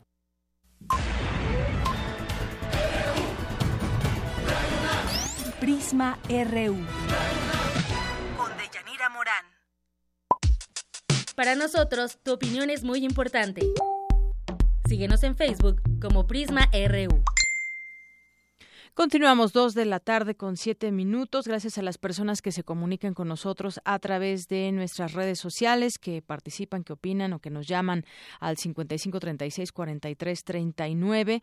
Gracias por estar con nosotros. Y les le mandamos saludos a Fabiola Calderón, que nos dice también, eh, también, bueno, Libros UNAM, Alejandro Vázquez, a Ike Tecuani también, que nos manda saludos y Sí, ya lo dijimos, Ike Tecuani, ya dijeron que fue una finísima persona de OEM, ¿no? Sí, pues sí, efectivamente aquí lo acabamos de platicar con Isaí. Pues sí, terrible esto que sucedió de esas personas que, bueno, pues yo creo que van y a ver qué se pueden llevar y después de conocer el precio, pues bueno, no, no, no sería... Eh, podríamos pensar para qué lo quería o para para venderlo quizás, pero bueno, el hecho es que ya esto dio la vuelta al mundo, es un tema bastante delicado, se reportó pues eh, en un primer momento cuando terminaba este importante partido, este, este juego del Super Bowl, pero bueno, ahí están algunas de las opiniones que ya se van generando en torno a este tema y mientras tanto vamos a continuar ahora con la información universitaria. Científicos del Instituto de Geofísica de la UNAM determinaron que existe en la datación de las osamentas de la mujer Tlailotlacán y de Álvaro encontrado en Cuitzeo. Además, ambos presentan un tratamiento dental complejo. Cuéntanos, Cristina, buenas tardes. Hola, ¿qué tal, Deyanira? Investigadores del Servicio Arqueomagnético Nacional determinaron que la osamenta encontrada en 2014 en el sitio de Tlailotlacan, Teotihuacán, probablemente pertenezca a una persona de la élite maya que vivió entre los años 570 y 660 después de nuestra era. Esta persona tenía entre 35 y 40 años de edad al momento de su deceso y presenta la mayor cantidad de deformaciones y modificaciones corporales intencionales, así como elementos únicos de prestigio, localizados hasta el momento en esa antigua urbe. Escuchemos al doctor Apto Gojichaisvili del Instituto de Geofísica de la UNAM. Lo trascendente es que es el fechamiento absoluto, ¿no? Midiendo directamente los objetos encontrados dentro de, de entierro, los que se relacionan directamente al contexto arqueológico del hábitat de una mujer de barrio oaxaqueño. Aunque estaba en baja, eh, barrio oaxaqueño, hay indicios que podría ser mayas, ¿no? Y lo que nosotros tenemos sorprendente es que para nosotros fechamiento es más o menos entre 650 y 700 y aparte que esto eh, se asigna por primera vez la fecha, digamos, absoluta no relativa, y aparte que las fechas son parecidas con el otro descubrimiento de Álvaro, como que hay cierta conexión, además el doctor Ortega nos comentó que hay muchísimos objetos michoacanos y viceversa. Los restos de la mujer, hallados en el piso del cuarto 2 del entierro 13, en posición de cúbito dorsal extendido, estaban acompañados de una ofrenda de 19 piezas de cerámica, las cuales fueron estudiadas recientemente por investigadores del Servicio Arqueomagnético Nacional del Instituto de Geofísica de la UNAM con sede en Morelia, Michoacán. La datación de la osamenta de la mujer de Tlailotlacan apunta a la misma temporalidad de Álvaro, cuyos restos se encontraron en la zona de Cuitzeo, Michoacán, y que también presentaban tratamiento dental complejo. La conexión sugiere que ambos vivieron en una época de gran desarrollo en tratamientos terapéuticos dentales en la región mesoamericana. De Yanira, este es mi reporte. Muy buenas tardes. Gracias, Cristina. Muy buenas tardes. Vamos ahora con mi compañera Lorena Olivares. Universitarios desarrollan una aplicación para contribuir al cuidado de las abejas y, bueno, pues nos platica acerca de este interesante instrumento. Adelante, Lorena. El cuidado de las abejas e incentivar las habilidades matemáticas son la finalidad del videojuego llamado Baby Bee. Creado por un grupo de cuatro universitarios egresados y académicos de la Facultad de Ciencias de nuestra Casa de Estudios, y después de tres años de trabajo basado en la tesis de Carlos Vladimir González Zelaya, que busca simetría rotacional, la base teórica y mecánica del juego. Baby Bee tiene como propósito ayudar a la abeja baby a comer suficientes flores para alcanzar su etapa adulta.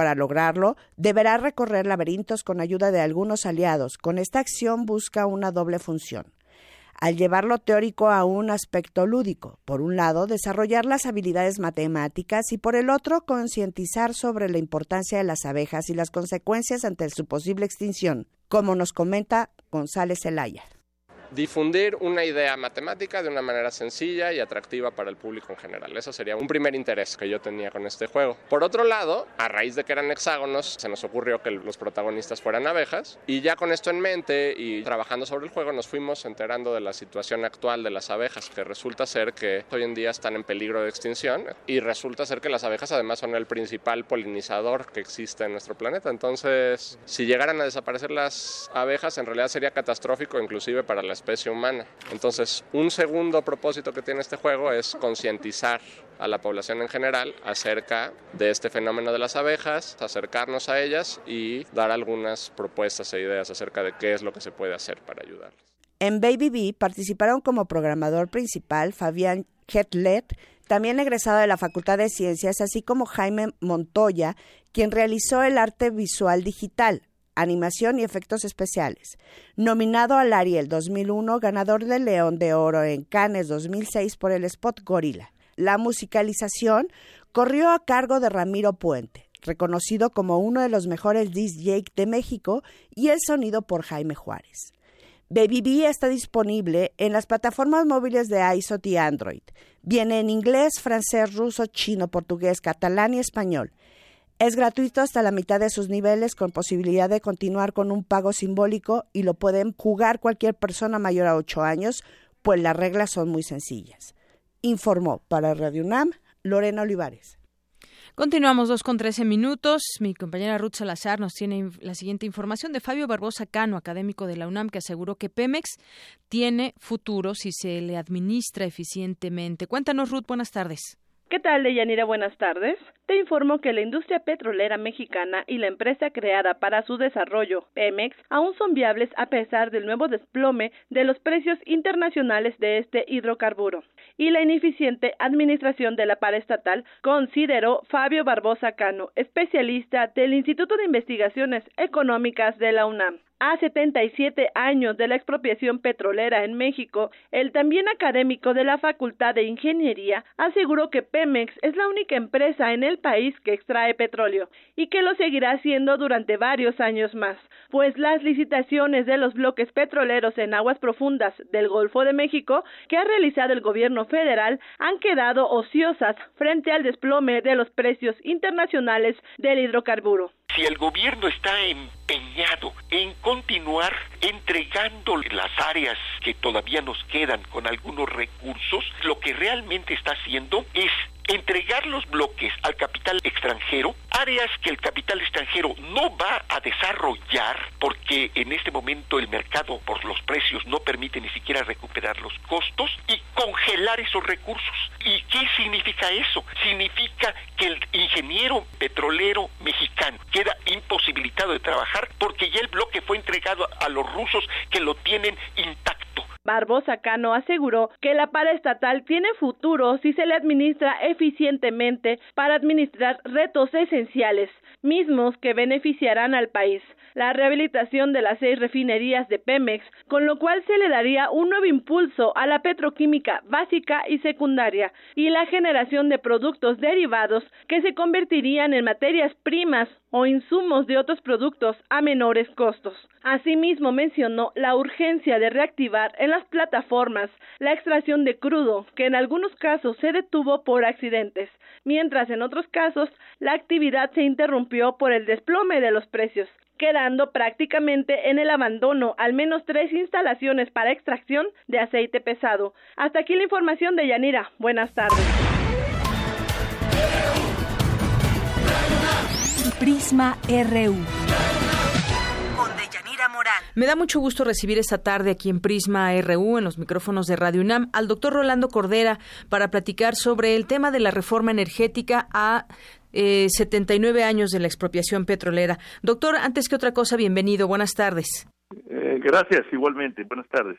Bueno, pues yo quisiera platicar, yo quisiera platicar con usted, preguntarle acerca de lo que acaba de decir el presidente Peña Nieto en al encabezar el 79 aniversario de la expropiación petrolera, que dice que por ignorancia se critica a la reforma energética. Pues cómo ve usted y haciendo un recuento del pasar de estos 79 años desde que se hizo la llevó a cabo la expropiación petrolera con el presidente Lázaro Cárdenas, ¿qué podemos decir al día de hoy con esta nueva reforma energética que está en marcha? Bueno, mire usted, eh, lo, lo primero que, que yo le diría es que muchos de los críticos y las críticas que se han hecho a la reforma energética eh, promovida por el gobierno del presidente Peña Nieto no son fruto del desconocimiento o de la ignorancia, sino combinan eh, un estudio eh, detallado, más o menos profundo, de la situación del sector energético en México, lo ponen en la perspectiva de, del futuro y al mismo tiempo, pues, este, son críticas que parten de la convicción de que no es necesario para México, más bien es inconveniente para México, para el México del siglo XXI, abrir eh, los espacios de la generación de energía y abrir la explotación, la exploración y la explotación del petróleo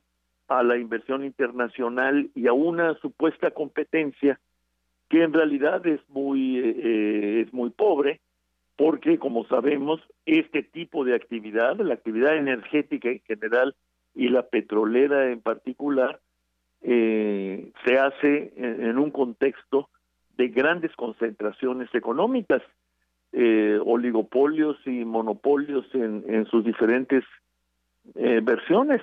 La cuestión está eh, todavía por verse hacia adelante si esta apertura a la inversión eh, internacional, esta supuesta eh, disposición ahora de nuestras industrias estatales llamadas empresas productivas del Estado, eh, va a traer como resultado un eh, mejoramiento tecnológico en capacidad administrativa y organizativa de estas empresas y, y entonces vamos a poder seguir contando por un lado con las empresas petrolera y de energía eléctrica eh, entendidas como un factor general de crecimiento económico, de apoyo al desarrollo, y en el caso del petróleo con un, eh, un elemento auxiliar de la hacienda pública, como se le definió prácticamente desde el principio, es decir,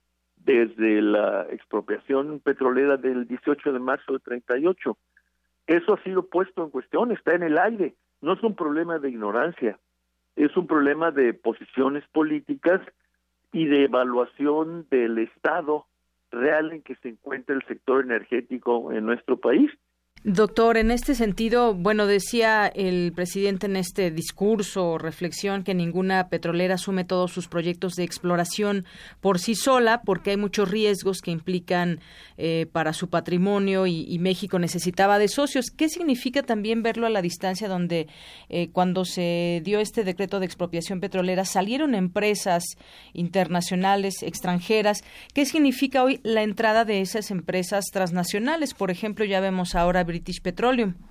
bueno, mire usted, todo depende de la de la fortaleza del Estado mexicano para asegurar que la que la negociación o la asociación, incluso con la inversión internacional, sea en beneficio de México y de los mexicanos.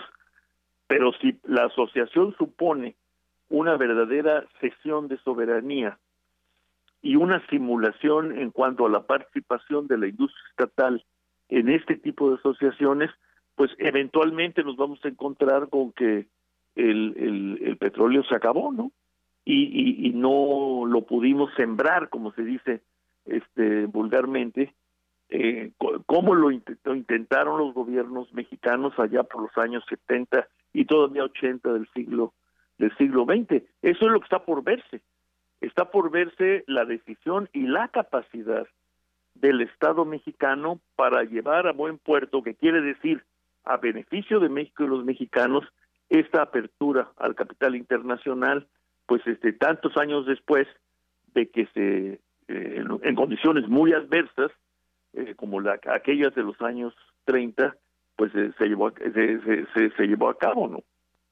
Oiga, doctor, eh, yo por último le preguntaría, ¿usted es de los que cree que Pemex tenía esa fortaleza para seguir empujando como una empresa mexicana y que tuviéramos pues el desarrollo de la tecnología de punta que se requiere o que podríamos avanzar hacia ello? ¿Cómo ve usted el, papel de Pemex? Yo pienso que podríamos haber avanzado en una dirección de pleno dominio del recurso natural eh, eh, por parte de la nación a través del Estado y sus empresas.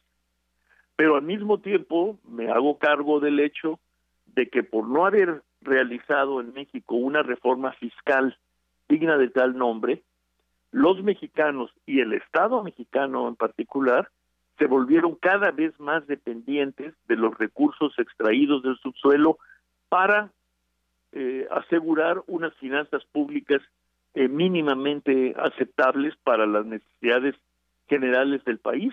Eso no, eso puso a Pemex en la condición de, de una, de, digamos, de súbdito, de subsidiario del conjunto de las necesidades del Estado. Y claro, permitió no hacer la reforma fiscal, pero implicó a su vez un desgaste creciente de las finanzas de Pemex y de sus capacidades reproductivas para eh, dar saltos importantes en materia de innovación tecnológica. Nos quedamos en medio porque en buena medida pues eh, eh, nos comimos la gallina de los huevos de oro. Esa es, esa es la, verdad. En el fondo está la renuencia de los grupos de poder, de las élites de la riqueza y la aceptación casi sumisa de, de los gobernantes de no hacer una reforma fiscal que le diera efectiva fortaleza al Estado mexicano para el conjunto de la actividad pública en nuestro país. Oiga, y por último, doctor, yo le preguntaría cómo, cómo nos vemos en este tema energético en 10 años, 15, 20 o más con esta reforma. Parece que es muy difícil eh, decirlo en este momento. El mundo está cambiando, en algunos casos de manera casi diría yo vertiginosa, hacia una, una plataformas energéticas muy diversificadas, pero crecientemente orientadas a las eh, fuentes alternas. Y nosotros me parece que vamos muy retrasados en esa materia. Entonces, una perspectiva, digamos, negativa, eh, eh, pesimista sería, nos podemos quedar con cada vez menos petróleo y al mismo tiempo sin haber dado el salto en materia de transición energética. Ese sería el peor de los mundos posibles, pero podemos llegar a él si no asumimos el carácter estratégico y por ende nacional que debemos darle a la industria energética en nuestro país, no para repetir 1938, sino para sobrevivir como nación en el siglo XXI. Ese es el desiderato que hemos ido enfrentando y que yo pienso que la reforma planteada por el presidente Peña y su gobierno no, no, no satisface. Muy bien, doctor, pues le agradezco mucho estos minutos con Prisma RU de Radio UNAM. Este fue el doctor Rolando Cordera, economista, que nos platica sobre ese tema, nos platicó sobre ese tema de la reforma energética, cómo lo podemos entender de la expropiación petrolera de 1938 a la fecha. Prisma RU. Bueno, y justamente nuestra compañera eh, Margarita Castillo nos preparó la siguiente información. Bueno, es la lectura de este decreto de expropiación petrolera que bien vale escucharlo en su voz. Adelante. Decreto de expropiación petrolera del presidente Lázaro Cárdenas, marzo 18, 1938.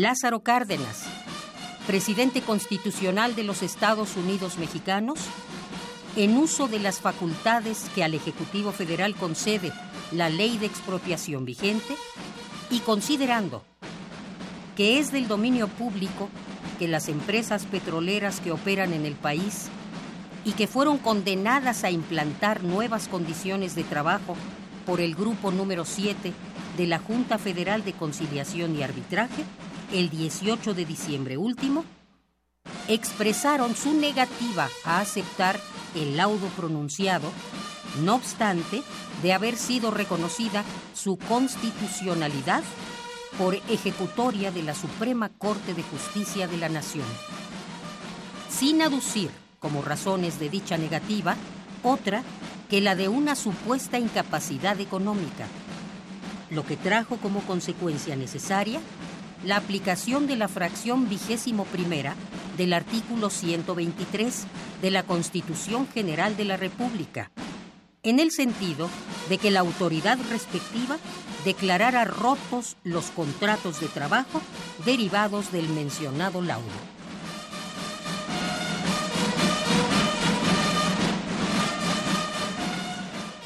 Considerando que este hecho trae como consecuencia inevitable la suspensión total de actividades de la industria petrolera y en tales condiciones es urgente que el poder público intervenga con medidas adecuadas para impedir que se produzcan graves trastornos interiores que harían imposible la satisfacción de necesidades colectivas y el abastecimiento de artículos de consumo necesario a todos los centros de población debido a la consecuente paralización de los medios de transporte y de las industrias, así como para proveer a la defensa, conservación, desarrollo y aprovechamiento de la riqueza que contienen los yacimientos petrolíferos y para adoptar las medidas tendientes a impedir la consumación de daños que pudieran causarse a las propiedades en perjuicio de la colectividad,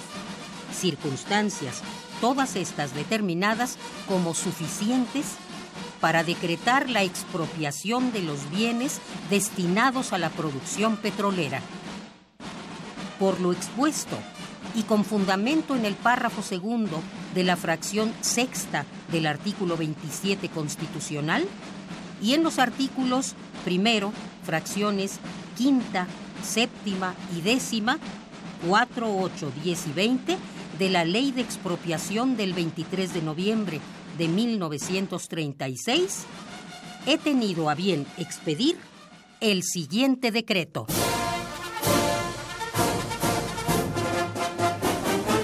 Artículo 1.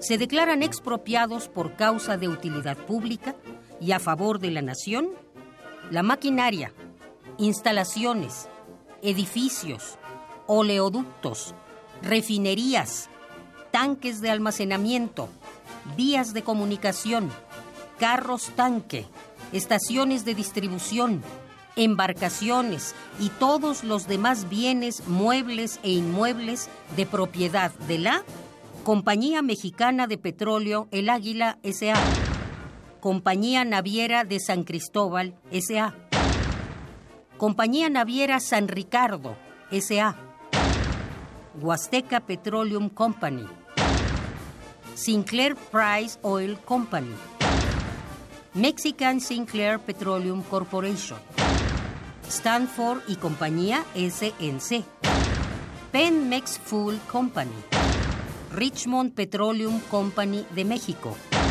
California Standard Oil Company of México, Compañía Petrolera El Away SA, Compañía de Gas y Combustible Imperio, Consolidated Oil Company of México, Compañía Mexicana de Vapores San Antonio SA, Zavalo Transportation Company, Clarita SA y Cacalilao SA.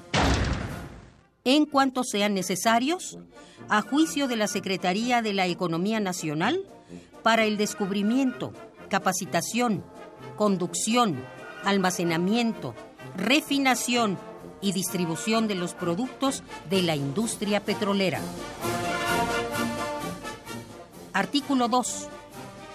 La Secretaría de Economía Nacional, con intervención de la Secretaría de Hacienda como administradora de los bienes de la Nación, procederá a la inmediata ocupación de los bienes materia de la expropiación y a tramitar el expediente respectivo. Artículo 3. La Secretaría de Hacienda pagará la indemnización correspondiente a las compañías expropiadas de conformidad con lo que disponen los artículos 27 de la Constitución y 10 y 20 de la Ley de Expropiación, en efectivo y en un plazo que no excederá de 10 años. Los fondos para hacer el pago los tomará la propia Secretaría de Hacienda del tanto por ciento que se determinará posteriormente de la producción del petróleo y sus derivados, que provengan de los bienes expropiados y cuyo producto será depositado mientras se siguen los trámites legales en la Tesorería de la Federación. Artículo 4.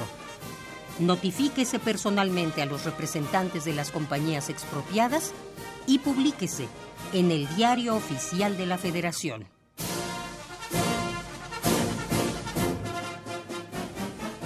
Dado en el Palacio del Poder Ejecutivo de la Unión a los 18 días del mes de marzo de 1938. Rubrica El presidente de la República, Lázaro Cárdenas.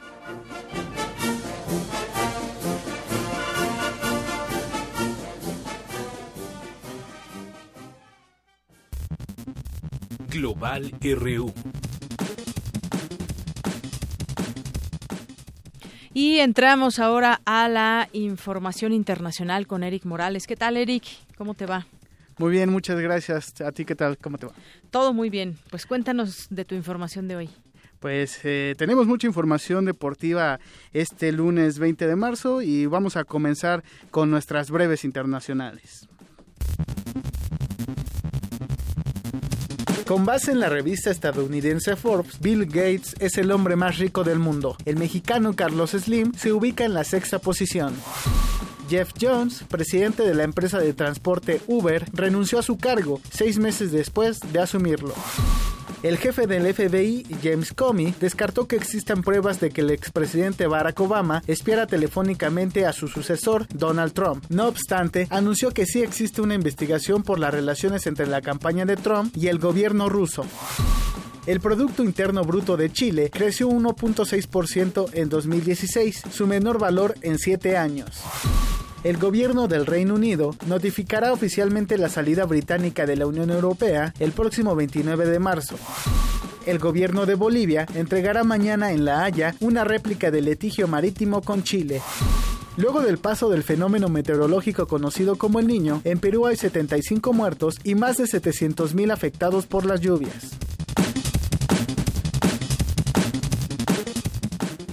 Ahí escuchamos eh, información internacional y bueno, pues ahora pasamos a un tema que ha causado mucha polémica este lunes porque de, resulta que una investigación de la Policía Federal brasileña eh, reveló que diversas empresas que se dedican a la exportación de carne de ese país pues maquillaban y a, eh, adulteraban la carne que ya estaba por así decirlo, caduca o que estaba eh, en días de, de, echarse a perder eh, para venderlo así, ¿no? Para no perder esas ganancias y bueno, pues alteraban la, la fecha de caducidad, maquillaban la carne para modificar su estado físico y además le inyectaban líquidos para desaparecer los olores de la carne que evidentemente ya no servía eh, y esto preocupa porque usaban ácidos y otros productos productos químicos en algunos casos cancerígenos para disimular las características físicas del producto podrido y su olor. Eh, esto lo mencionaba, eh, esto que mencionaba fue dado a conocer por la policía brasileña y vamos a escuchar a Mauricio Moscardi, quien es jefe de la policía allá en Curitiba. Hay evidencias durante la investigación que demuestran que fueron utilizados ácidos y otros componentes químicos prohibidos por la ley o en cantidades mucho más altas que las autorizadas por la ley para encubrir el aspecto físico de la carne. Esto desde luego va acompañado de una red de sobornos en la que estarían implicados decenas de inspectores encargados de certificar que los productos cumplieran con los requerimientos sanitarios. Y bueno, pues eh, es preocupante porque están implicadas dos de las grandes empresas allá en Brasil que exportan carne de hecho a Europa y a otras partes del mundo. ¿Y, se sabe a qué, a qué países fueron eh, importadas estas, exportadas estas, eh, esta carne? Sí, eh, la, la, lista que publica la policía brasileña dice que principalmente son países de Sudamérica, que prácticamente eh, comienza desde Argentina hasta Colombia y está incluido México dentro de esa lista y también hacia hacia la Unión Europea. Diversos países de, la Unión Europea están dentro de los principales socios comerciales en esta materia con Brasil, que en donde la carne podría, mencionan que podría haber llegado a esos países, no lo dan como un hecho todavía. Pues ojalá que se siga esa ruta de esa carne para que pues la saquen del mercado en cuanto antes en, en los países donde, donde habría llegado. Sí, las investigaciones de fondo ahora se realizan en el interior de Brasil, pero eh, están también yéndose como hacia dónde se fue esta carne que producían estas grandes empresas brasileñas y que es un, un duro golpe a la economía brasileña en este en este ámbito porque Brasil, Brasil es el mayor exportador mundial de carne bovina y de pollo y el cuarto de carne porcina. Sus ventas al exterior eh, combinadas presentaron en 2016 el 7.2% del comercio global del sector, algo así como 11.611 millones de dólares por exportar esta carne. Ayer el presidente brasileño Michel Temer dio una una parrillada a los embajadores de los países que son los principales compradores de carne brasileña y esto es lo que decía el presidente brasileño Michel Temer. Achamos importante y fundamental es importante y fundamental que el gobierno brasileño pueda aportar aclaraciones, porque pienso que la forma en que se dio la noticia sobre la carne brasileña en general podría haber generado una gran preocupación, especialmente en los países importadores de carne y para los consumidores brasileños. Por su parte, el ministro brasileño de Agricultura, Blairo Maggi, emitió un comunicado en el que informó que había ordenado la suspensión de 33 funcionarios del gobierno acusados de estar involucrados en el escándalo. Eh, vamos a escuchar las palabras que mencionó Blairo Maggi en conferencia de prensa. Eh, tranquilizar los consumidores brasileños. Queremos tranquilizar a los consumidores brasileños y también, a través de las reuniones que tuvimos con embajadores, dar un mensaje a esos países de que lo que acontece en Brasil no es algo generalizado. Elas no son generalizadas, muy pelo contrario. Por el contrario, tenemos un sistema muy fuerte, reconocido por los mercados internacionales. Reconocido pelo mercado internacional. Y bueno, pues ahí veíamos imágenes de, de, de Michelle Temer en, en esta eh, parrillada que ofreció a los embajadores de, de los principales países consumidores de, de, carne brasileña, pues donde evidentemente pues se veía muy muy contento Temer comiendo carne brasileña, pero pues no era la carne que estaba bajo bajo la investigación, ¿no? Entonces este pues pues sí hay hay eh, hay que poner hincapié, aunque a que las autoridades brasileñas están investigando esto y que podría llegar, no sé, a otros países, por ejemplo México, que también está dentro de la lista de, de los principales compradores de carne brasileña. Por lo mientras, China, Corea, Chile y la Unión Europea suspendieron ya la importación de esta carne hasta que concluyan las investigaciones para saber dónde, hasta qué países llegaron, eh, pues esta carne que ya, ya no servía. Muy bien. ¿Qué más, Eric? Y bueno, pues en otra información, la ONU, la Organización de las Naciones Unidas, reveló los resultados de su, de su reporte mundial de felicidad 2017. El estudio le otorgó el primer puesto a Noruega, que había quedado en cuarto lugar el año pasado, por su parte, el ganador del 2016, Dinamarca, quedó en segundo lugar y le siguen Islandia, eh, Suiza, Finlandia y, otros países de, Europa. Los cuatro primeros países de la lista puntuaron alto en factores clave para la felicidad, como los cuidados, la libertad, la generosidad, la honestidad, la salud también, y los ingresos y la buena gobernanza. Eh, hay que decir que también los últimos lugares de, de la lista están ocupados por Burundi, Siria, Tanzania y República Centroamericana, que son en su mayoría, quitando a Siria, que todos sabemos por el conflicto que atraviesa, pues son países africanos. México ocupa el, lugar 25 y el país latinoamericano que está más alto en esta lista es Costa Rica, que se encuentra en el lugar 12. ¿Cómo es su dicho? Algo de la vida rica o cómo es, algo así, dice. Sí, vida, Costa Rica. Pura vida. Pura vida, ¿no? Pura vida, algo así. Bueno, pues sí, México entonces el lugar 25. Fíjate, nos decías, está Noruega en el primer lugar. Y si nos vamos en estos 10 primeros lugares, mira, está Noruega, Dinamarca, Islandia, Suiza, Finlandia, Holanda, Canadá, Nueva Zelanda, Australia, Suecia, Israel está en el lugar 11, que bueno, hay algunos conflictos, pero también, bueno, es un buen, un buen lugar el que, el que ocupa. Brasil está en el 22, está por arriba de México, eh, pero otros que me llaman la atención está, por ejemplo, aquí Francia, que está en el lugar 31, España en el 34, y bueno, por aquí había visto otro, Italia en el 48. Uno pensaría que, pues bueno, Francia, Italia, España, como que no, no, no está tan mal la vida ahí, ¿no? Pero bueno, tienen lugares bajos. Ya nos decías algunos puntos que se toman en cuenta. Y bueno, con, con esto, pues, Europa es el continente más feliz, África es el más triste, por así decirlo. Muy bien. Es la información internacional, nos escuchamos el día de mañana. Claro que sí, Eric. Gracias, buenas tardes. Prisma RU. Un programa con visión universitaria para el mundo.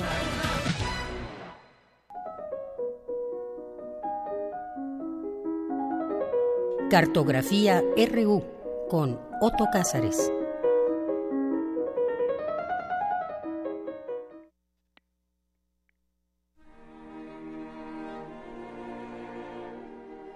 Bien, y nos enlazamos con nuestro querido Otto Cázares, que hoy vía telefónica nos hablará, ahora que estábamos hablando de la felicidad, pues también nos hablará del, del amor, y bueno, pues ya tendremos oportunidad de abrazarte, felicitarte, porque estás muy feliz y lleno de amor, Otto. Así es, querida Deyanira, y este comentario va precisamente hacia ello, hacia esta felicidad, es una cartografía que he preparado para ustedes, que he titulado Ovidio fue mi maestro, y que yo quiero comenzar caminando desde aquí.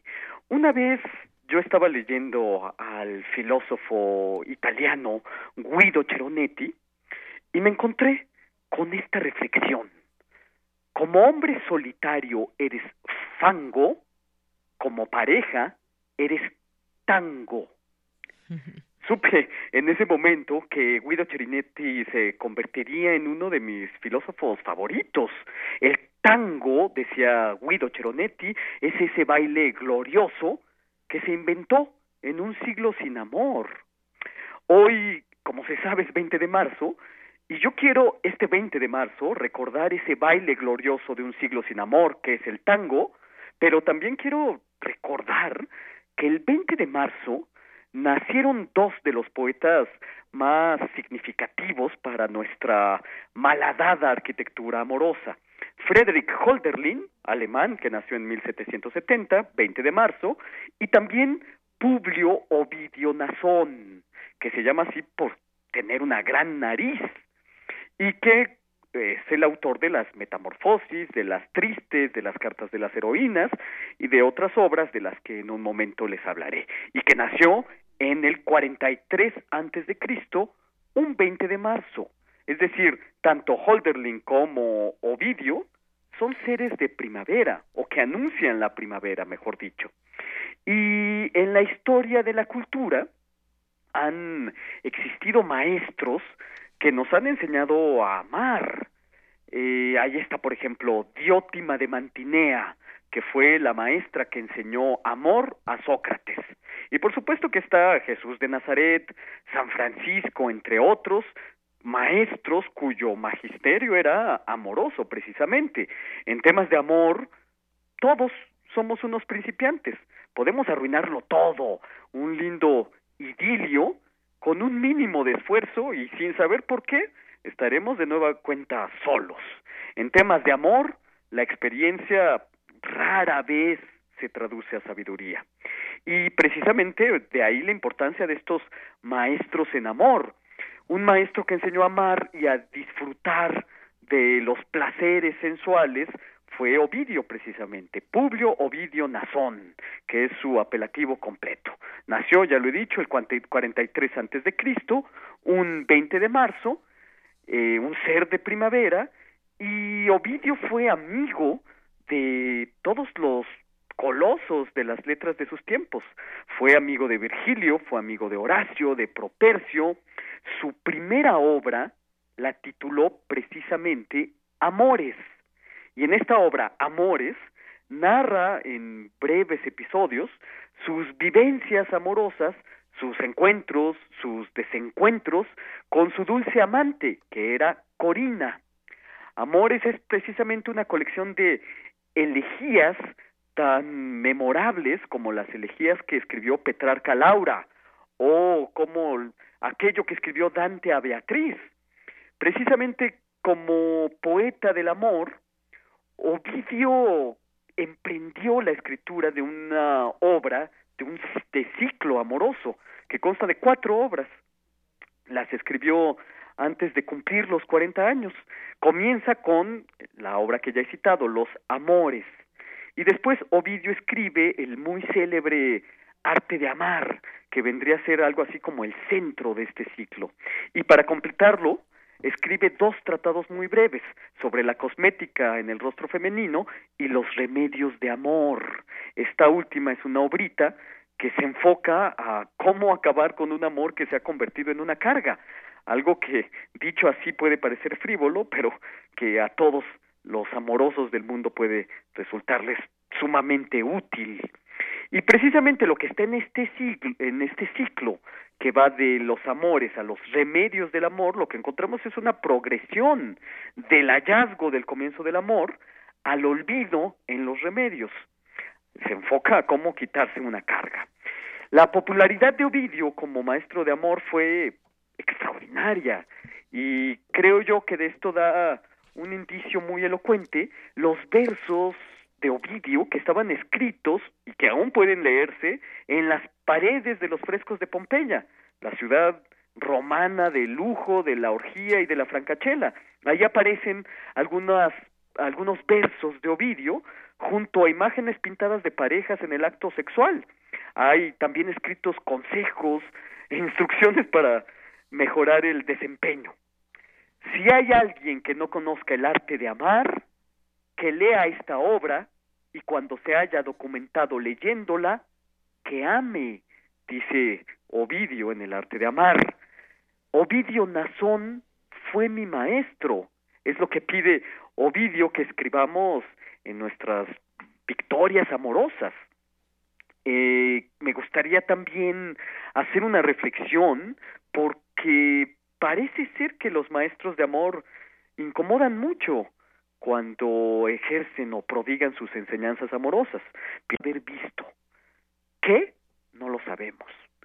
Vio algo, quién sabe qué, y el emperador Augusto lo castiga severamente por esta mirada imprudente.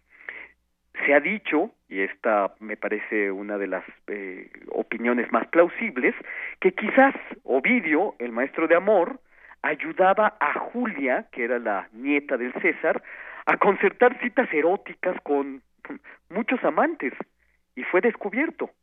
Nunca lo vamos a saber del todo. Eh, Ovidio mismo, la historia se han encargado de arrojar brumas espesas sobre este asunto, y murió el poeta el 17 después de Cristo, completamente solo, después de haber enseñado a amar a sus contemporáneos y a todos los que desde entonces lo leemos. Muere el 17 después de Cristo, es decir, hace dos mil años.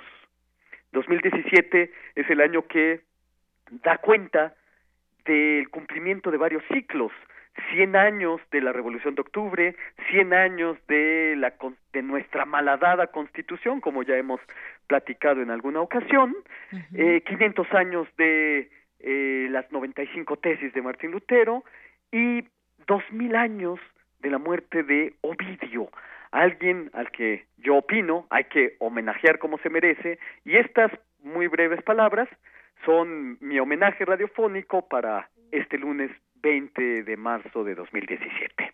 Muy bien, pues excelente, Otto. Muchas gracias por esta cartografía de este día y bueno, pues ya eh, tuvimos oportunidad de recordar a Ovidio gracias a ti y bueno, pues te guardamos aquí el abrazo, ¿eh? Sí, por favor, sí, ya tendrán que dármelo.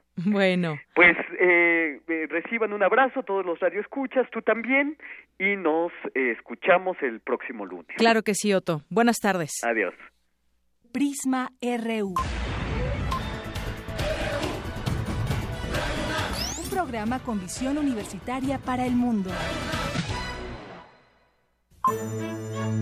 Arte y cultura.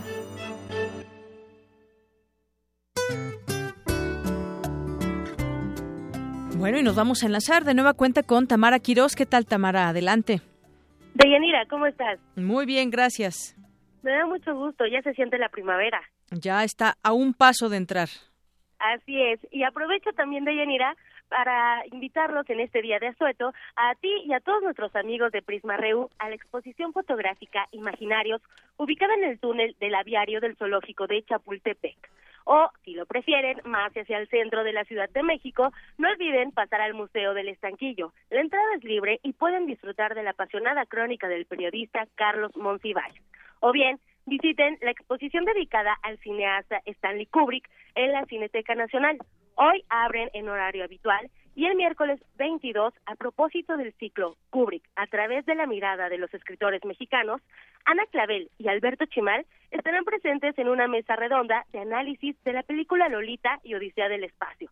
La Cineteca Nacional se encuentra en la Avenida México Coyoacán, número 389, en la colonia Joco. Si van a alguna de estas eh, eh, opciones de ir a exposiciones o algún recinto de la UNAM, no olviden subir eh, las fotografías y etiquetarnos. Estamos como arroba prisma.ru. Por mi parte es todo y les deseo una excelente tarde. Hasta mañana. Gracias. Hasta mañana.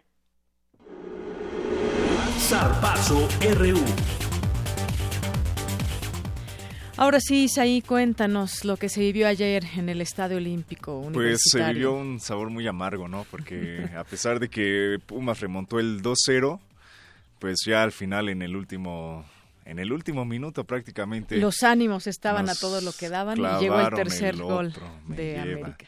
Pero en fin, y la verdad es que se justifica, bueno, yo así siento, ¿no? Que se justifican mucho porque sí jugó bien, se jugaron bien los Pumas, pero eh, eso de andar diciendo, no, pues jugaron con garra y jugaron bien, pero no ganamos, pues como que deja como cierta cierta molestia, ¿no? Porque si juegas bien, tienes que jugar bien para ganar, no bien para contundente. sí, no bien para perder y decir, bueno, pues para la próxima, Mira, señores. puntos de vista, porque aquí nuestro compañero Néstor Leandro dice que como que se vio un poco ahí el arbitraje a favor del América, mm, desde su punto de vista. De, de, hecho, de hecho Él, sí. puesto con la playera como hasta en los peores momentos dice que hay que traer la playera pero estaba mugrosa, entonces. O estabas enojado. No, y, la verdad es que sí, eh, hubo ahí un el gol de Oribe Peralta, eh, es verdad que hay un el árbitro no marcó una falta de Oribe Peralta y que derivó en el gol, pero eso obviamente no, y los otros dos goles, ¿qué onda? ¿No? ¿Me explico? Entonces,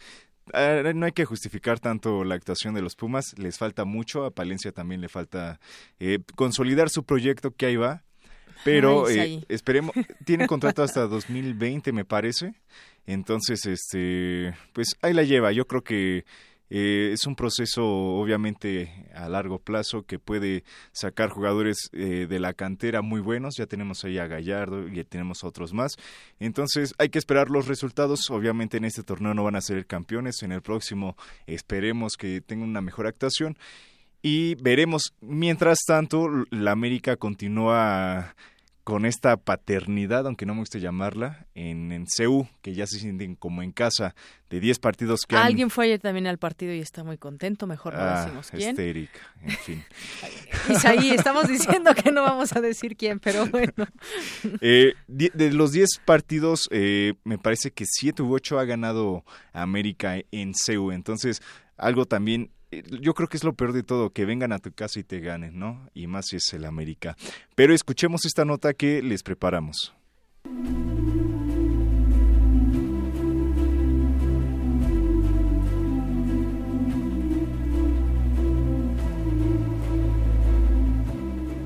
El Estadio Olímpico Universitario suele ser una plaza complicada para los rivales que la visitan, excepto para América, quien ha demostrado en sus más recientes visitas que es una sede en la que se siente cómodo.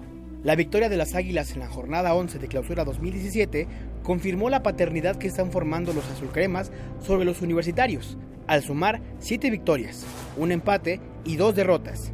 Los triunfos de los de Cuapa no solo han sido en fase regular, sino que también han conseguido el triunfo en la liguilla. Los auriazules han logrado eliminar al América en una ocasión, mientras que en otras dos fechas han sido las Águilas quienes han salido con la victoria. Un factor importante a destacar en el clásico capitalino es la efectividad ofensiva de América frente a la saga de Pumas, ya que las Águilas han marcado 16 goles en 8 encuentros, mientras que los felinos han anotado en 7 ocasiones. Bueno, pues ahí tenemos. Y bueno, algo importante destacar de este partido que nos dejó es que Nicolás Castillo con los dos goles que anotó eh, suman ocho y bueno, continúa eh, arriba en líder de goleo. Y bueno, felicidades a Nicolás Castillo que es, fue, fue una buena contratación y ha estado haciendo su trabajo marcando los goles. Y pasando a otra información, Mercedes, la Mercedes, escudería campeona de la Fórmula 1, se prepara para buscar su cuarto título al hilo durante la temporada 2017, donde el piloto inglés Lewis Hamilton se perfila como el favorito para coronarse. Esto luego de, la de que el actual campeón Nico Rosberg se retiró de la máxima categoría del automovilismo. Toto Wolf, director ejecutivo de, eh, director ejecutivo de Mercedes, confía en que el inglés tomará las riendas del equipo para llevarlo hasta lo más alto. Previo al arranque de la temporada en Australia este próximo viernes, las escuderías trabajan en la evolución de sus monoplazas y se espera que Mercedes aumente su potencia cerca de 70 caballos de fuerza unas flechas plateadas como se les conoce en la pista y bueno se espera que eh, continúen con este con este cosecha de triunfos como lo han estado haciendo en los últimos tres años, eh, con el piloto inglés Luis Hamilton, como ahorita lo comentábamos, que sea su que sea su el piloto estelar, que sea la estrella de la escudería Mercedes, ya que digamos que su, a su rival a vencer, que era Nico Rosberg, pues ya se retiró desde la temporada pasada. Se conformó con un título de la Fórmula 1, yo creo que podía dar para más, pero bueno, así hay casos en todos los deportes. Muy bien, pues muchas gracias, Isaí. No, ¿de qué? Nos eh, escuchamos mañana de Yanira. Hasta mañana. Hasta mañana. Bueno, ya casi nos vamos, pero antes tenemos información de última hora con mi compañera Virginia Sánchez. Vicky, adelante. Hola, ¿qué tal? Muy buenas tardes. Juan Pablo Castañón, presidente del Consejo Coordinador Empresarial, señaló que ante las enormes brechas y desigualdades entre las entidades, no se puede esperar un crecimiento de nuestra economía en los niveles esperados. La Sociedad, Interamericana de Prensa condenó el asesinato del periodista mexicano Ricardo Monluy e instó a las autoridades a que agilicen las investigaciones para llevar a los culpables ante la justicia. 15 personas muertas y 33 heridas fue el saldo que dejó la explosión de un coche bomba en el sector oeste de Bagdad. Hasta aquí la información. Muy buenas tardes. Gracias, Vicky. Muy buenas tardes. Llegamos al final de esta emisión. Son las tres en punto, que por cierto, hoy recordamos eh, la muerte de Jaime Sabines, 1999, un día como hoy, y nos despedimos con lo que dice la rayuela de la jornada de hoy. Los amorosos callan, el amor es el silencio más fino, el más tembloroso, el más insoportable. Y bueno, pues muchos otros poemas que dejó y que hablaban del amor, de la muerte, de la soledad. Así nos despedimos. Yo soy de Yanira Morán. Que tenga buena tarde. Buen provecho. Hasta mañana.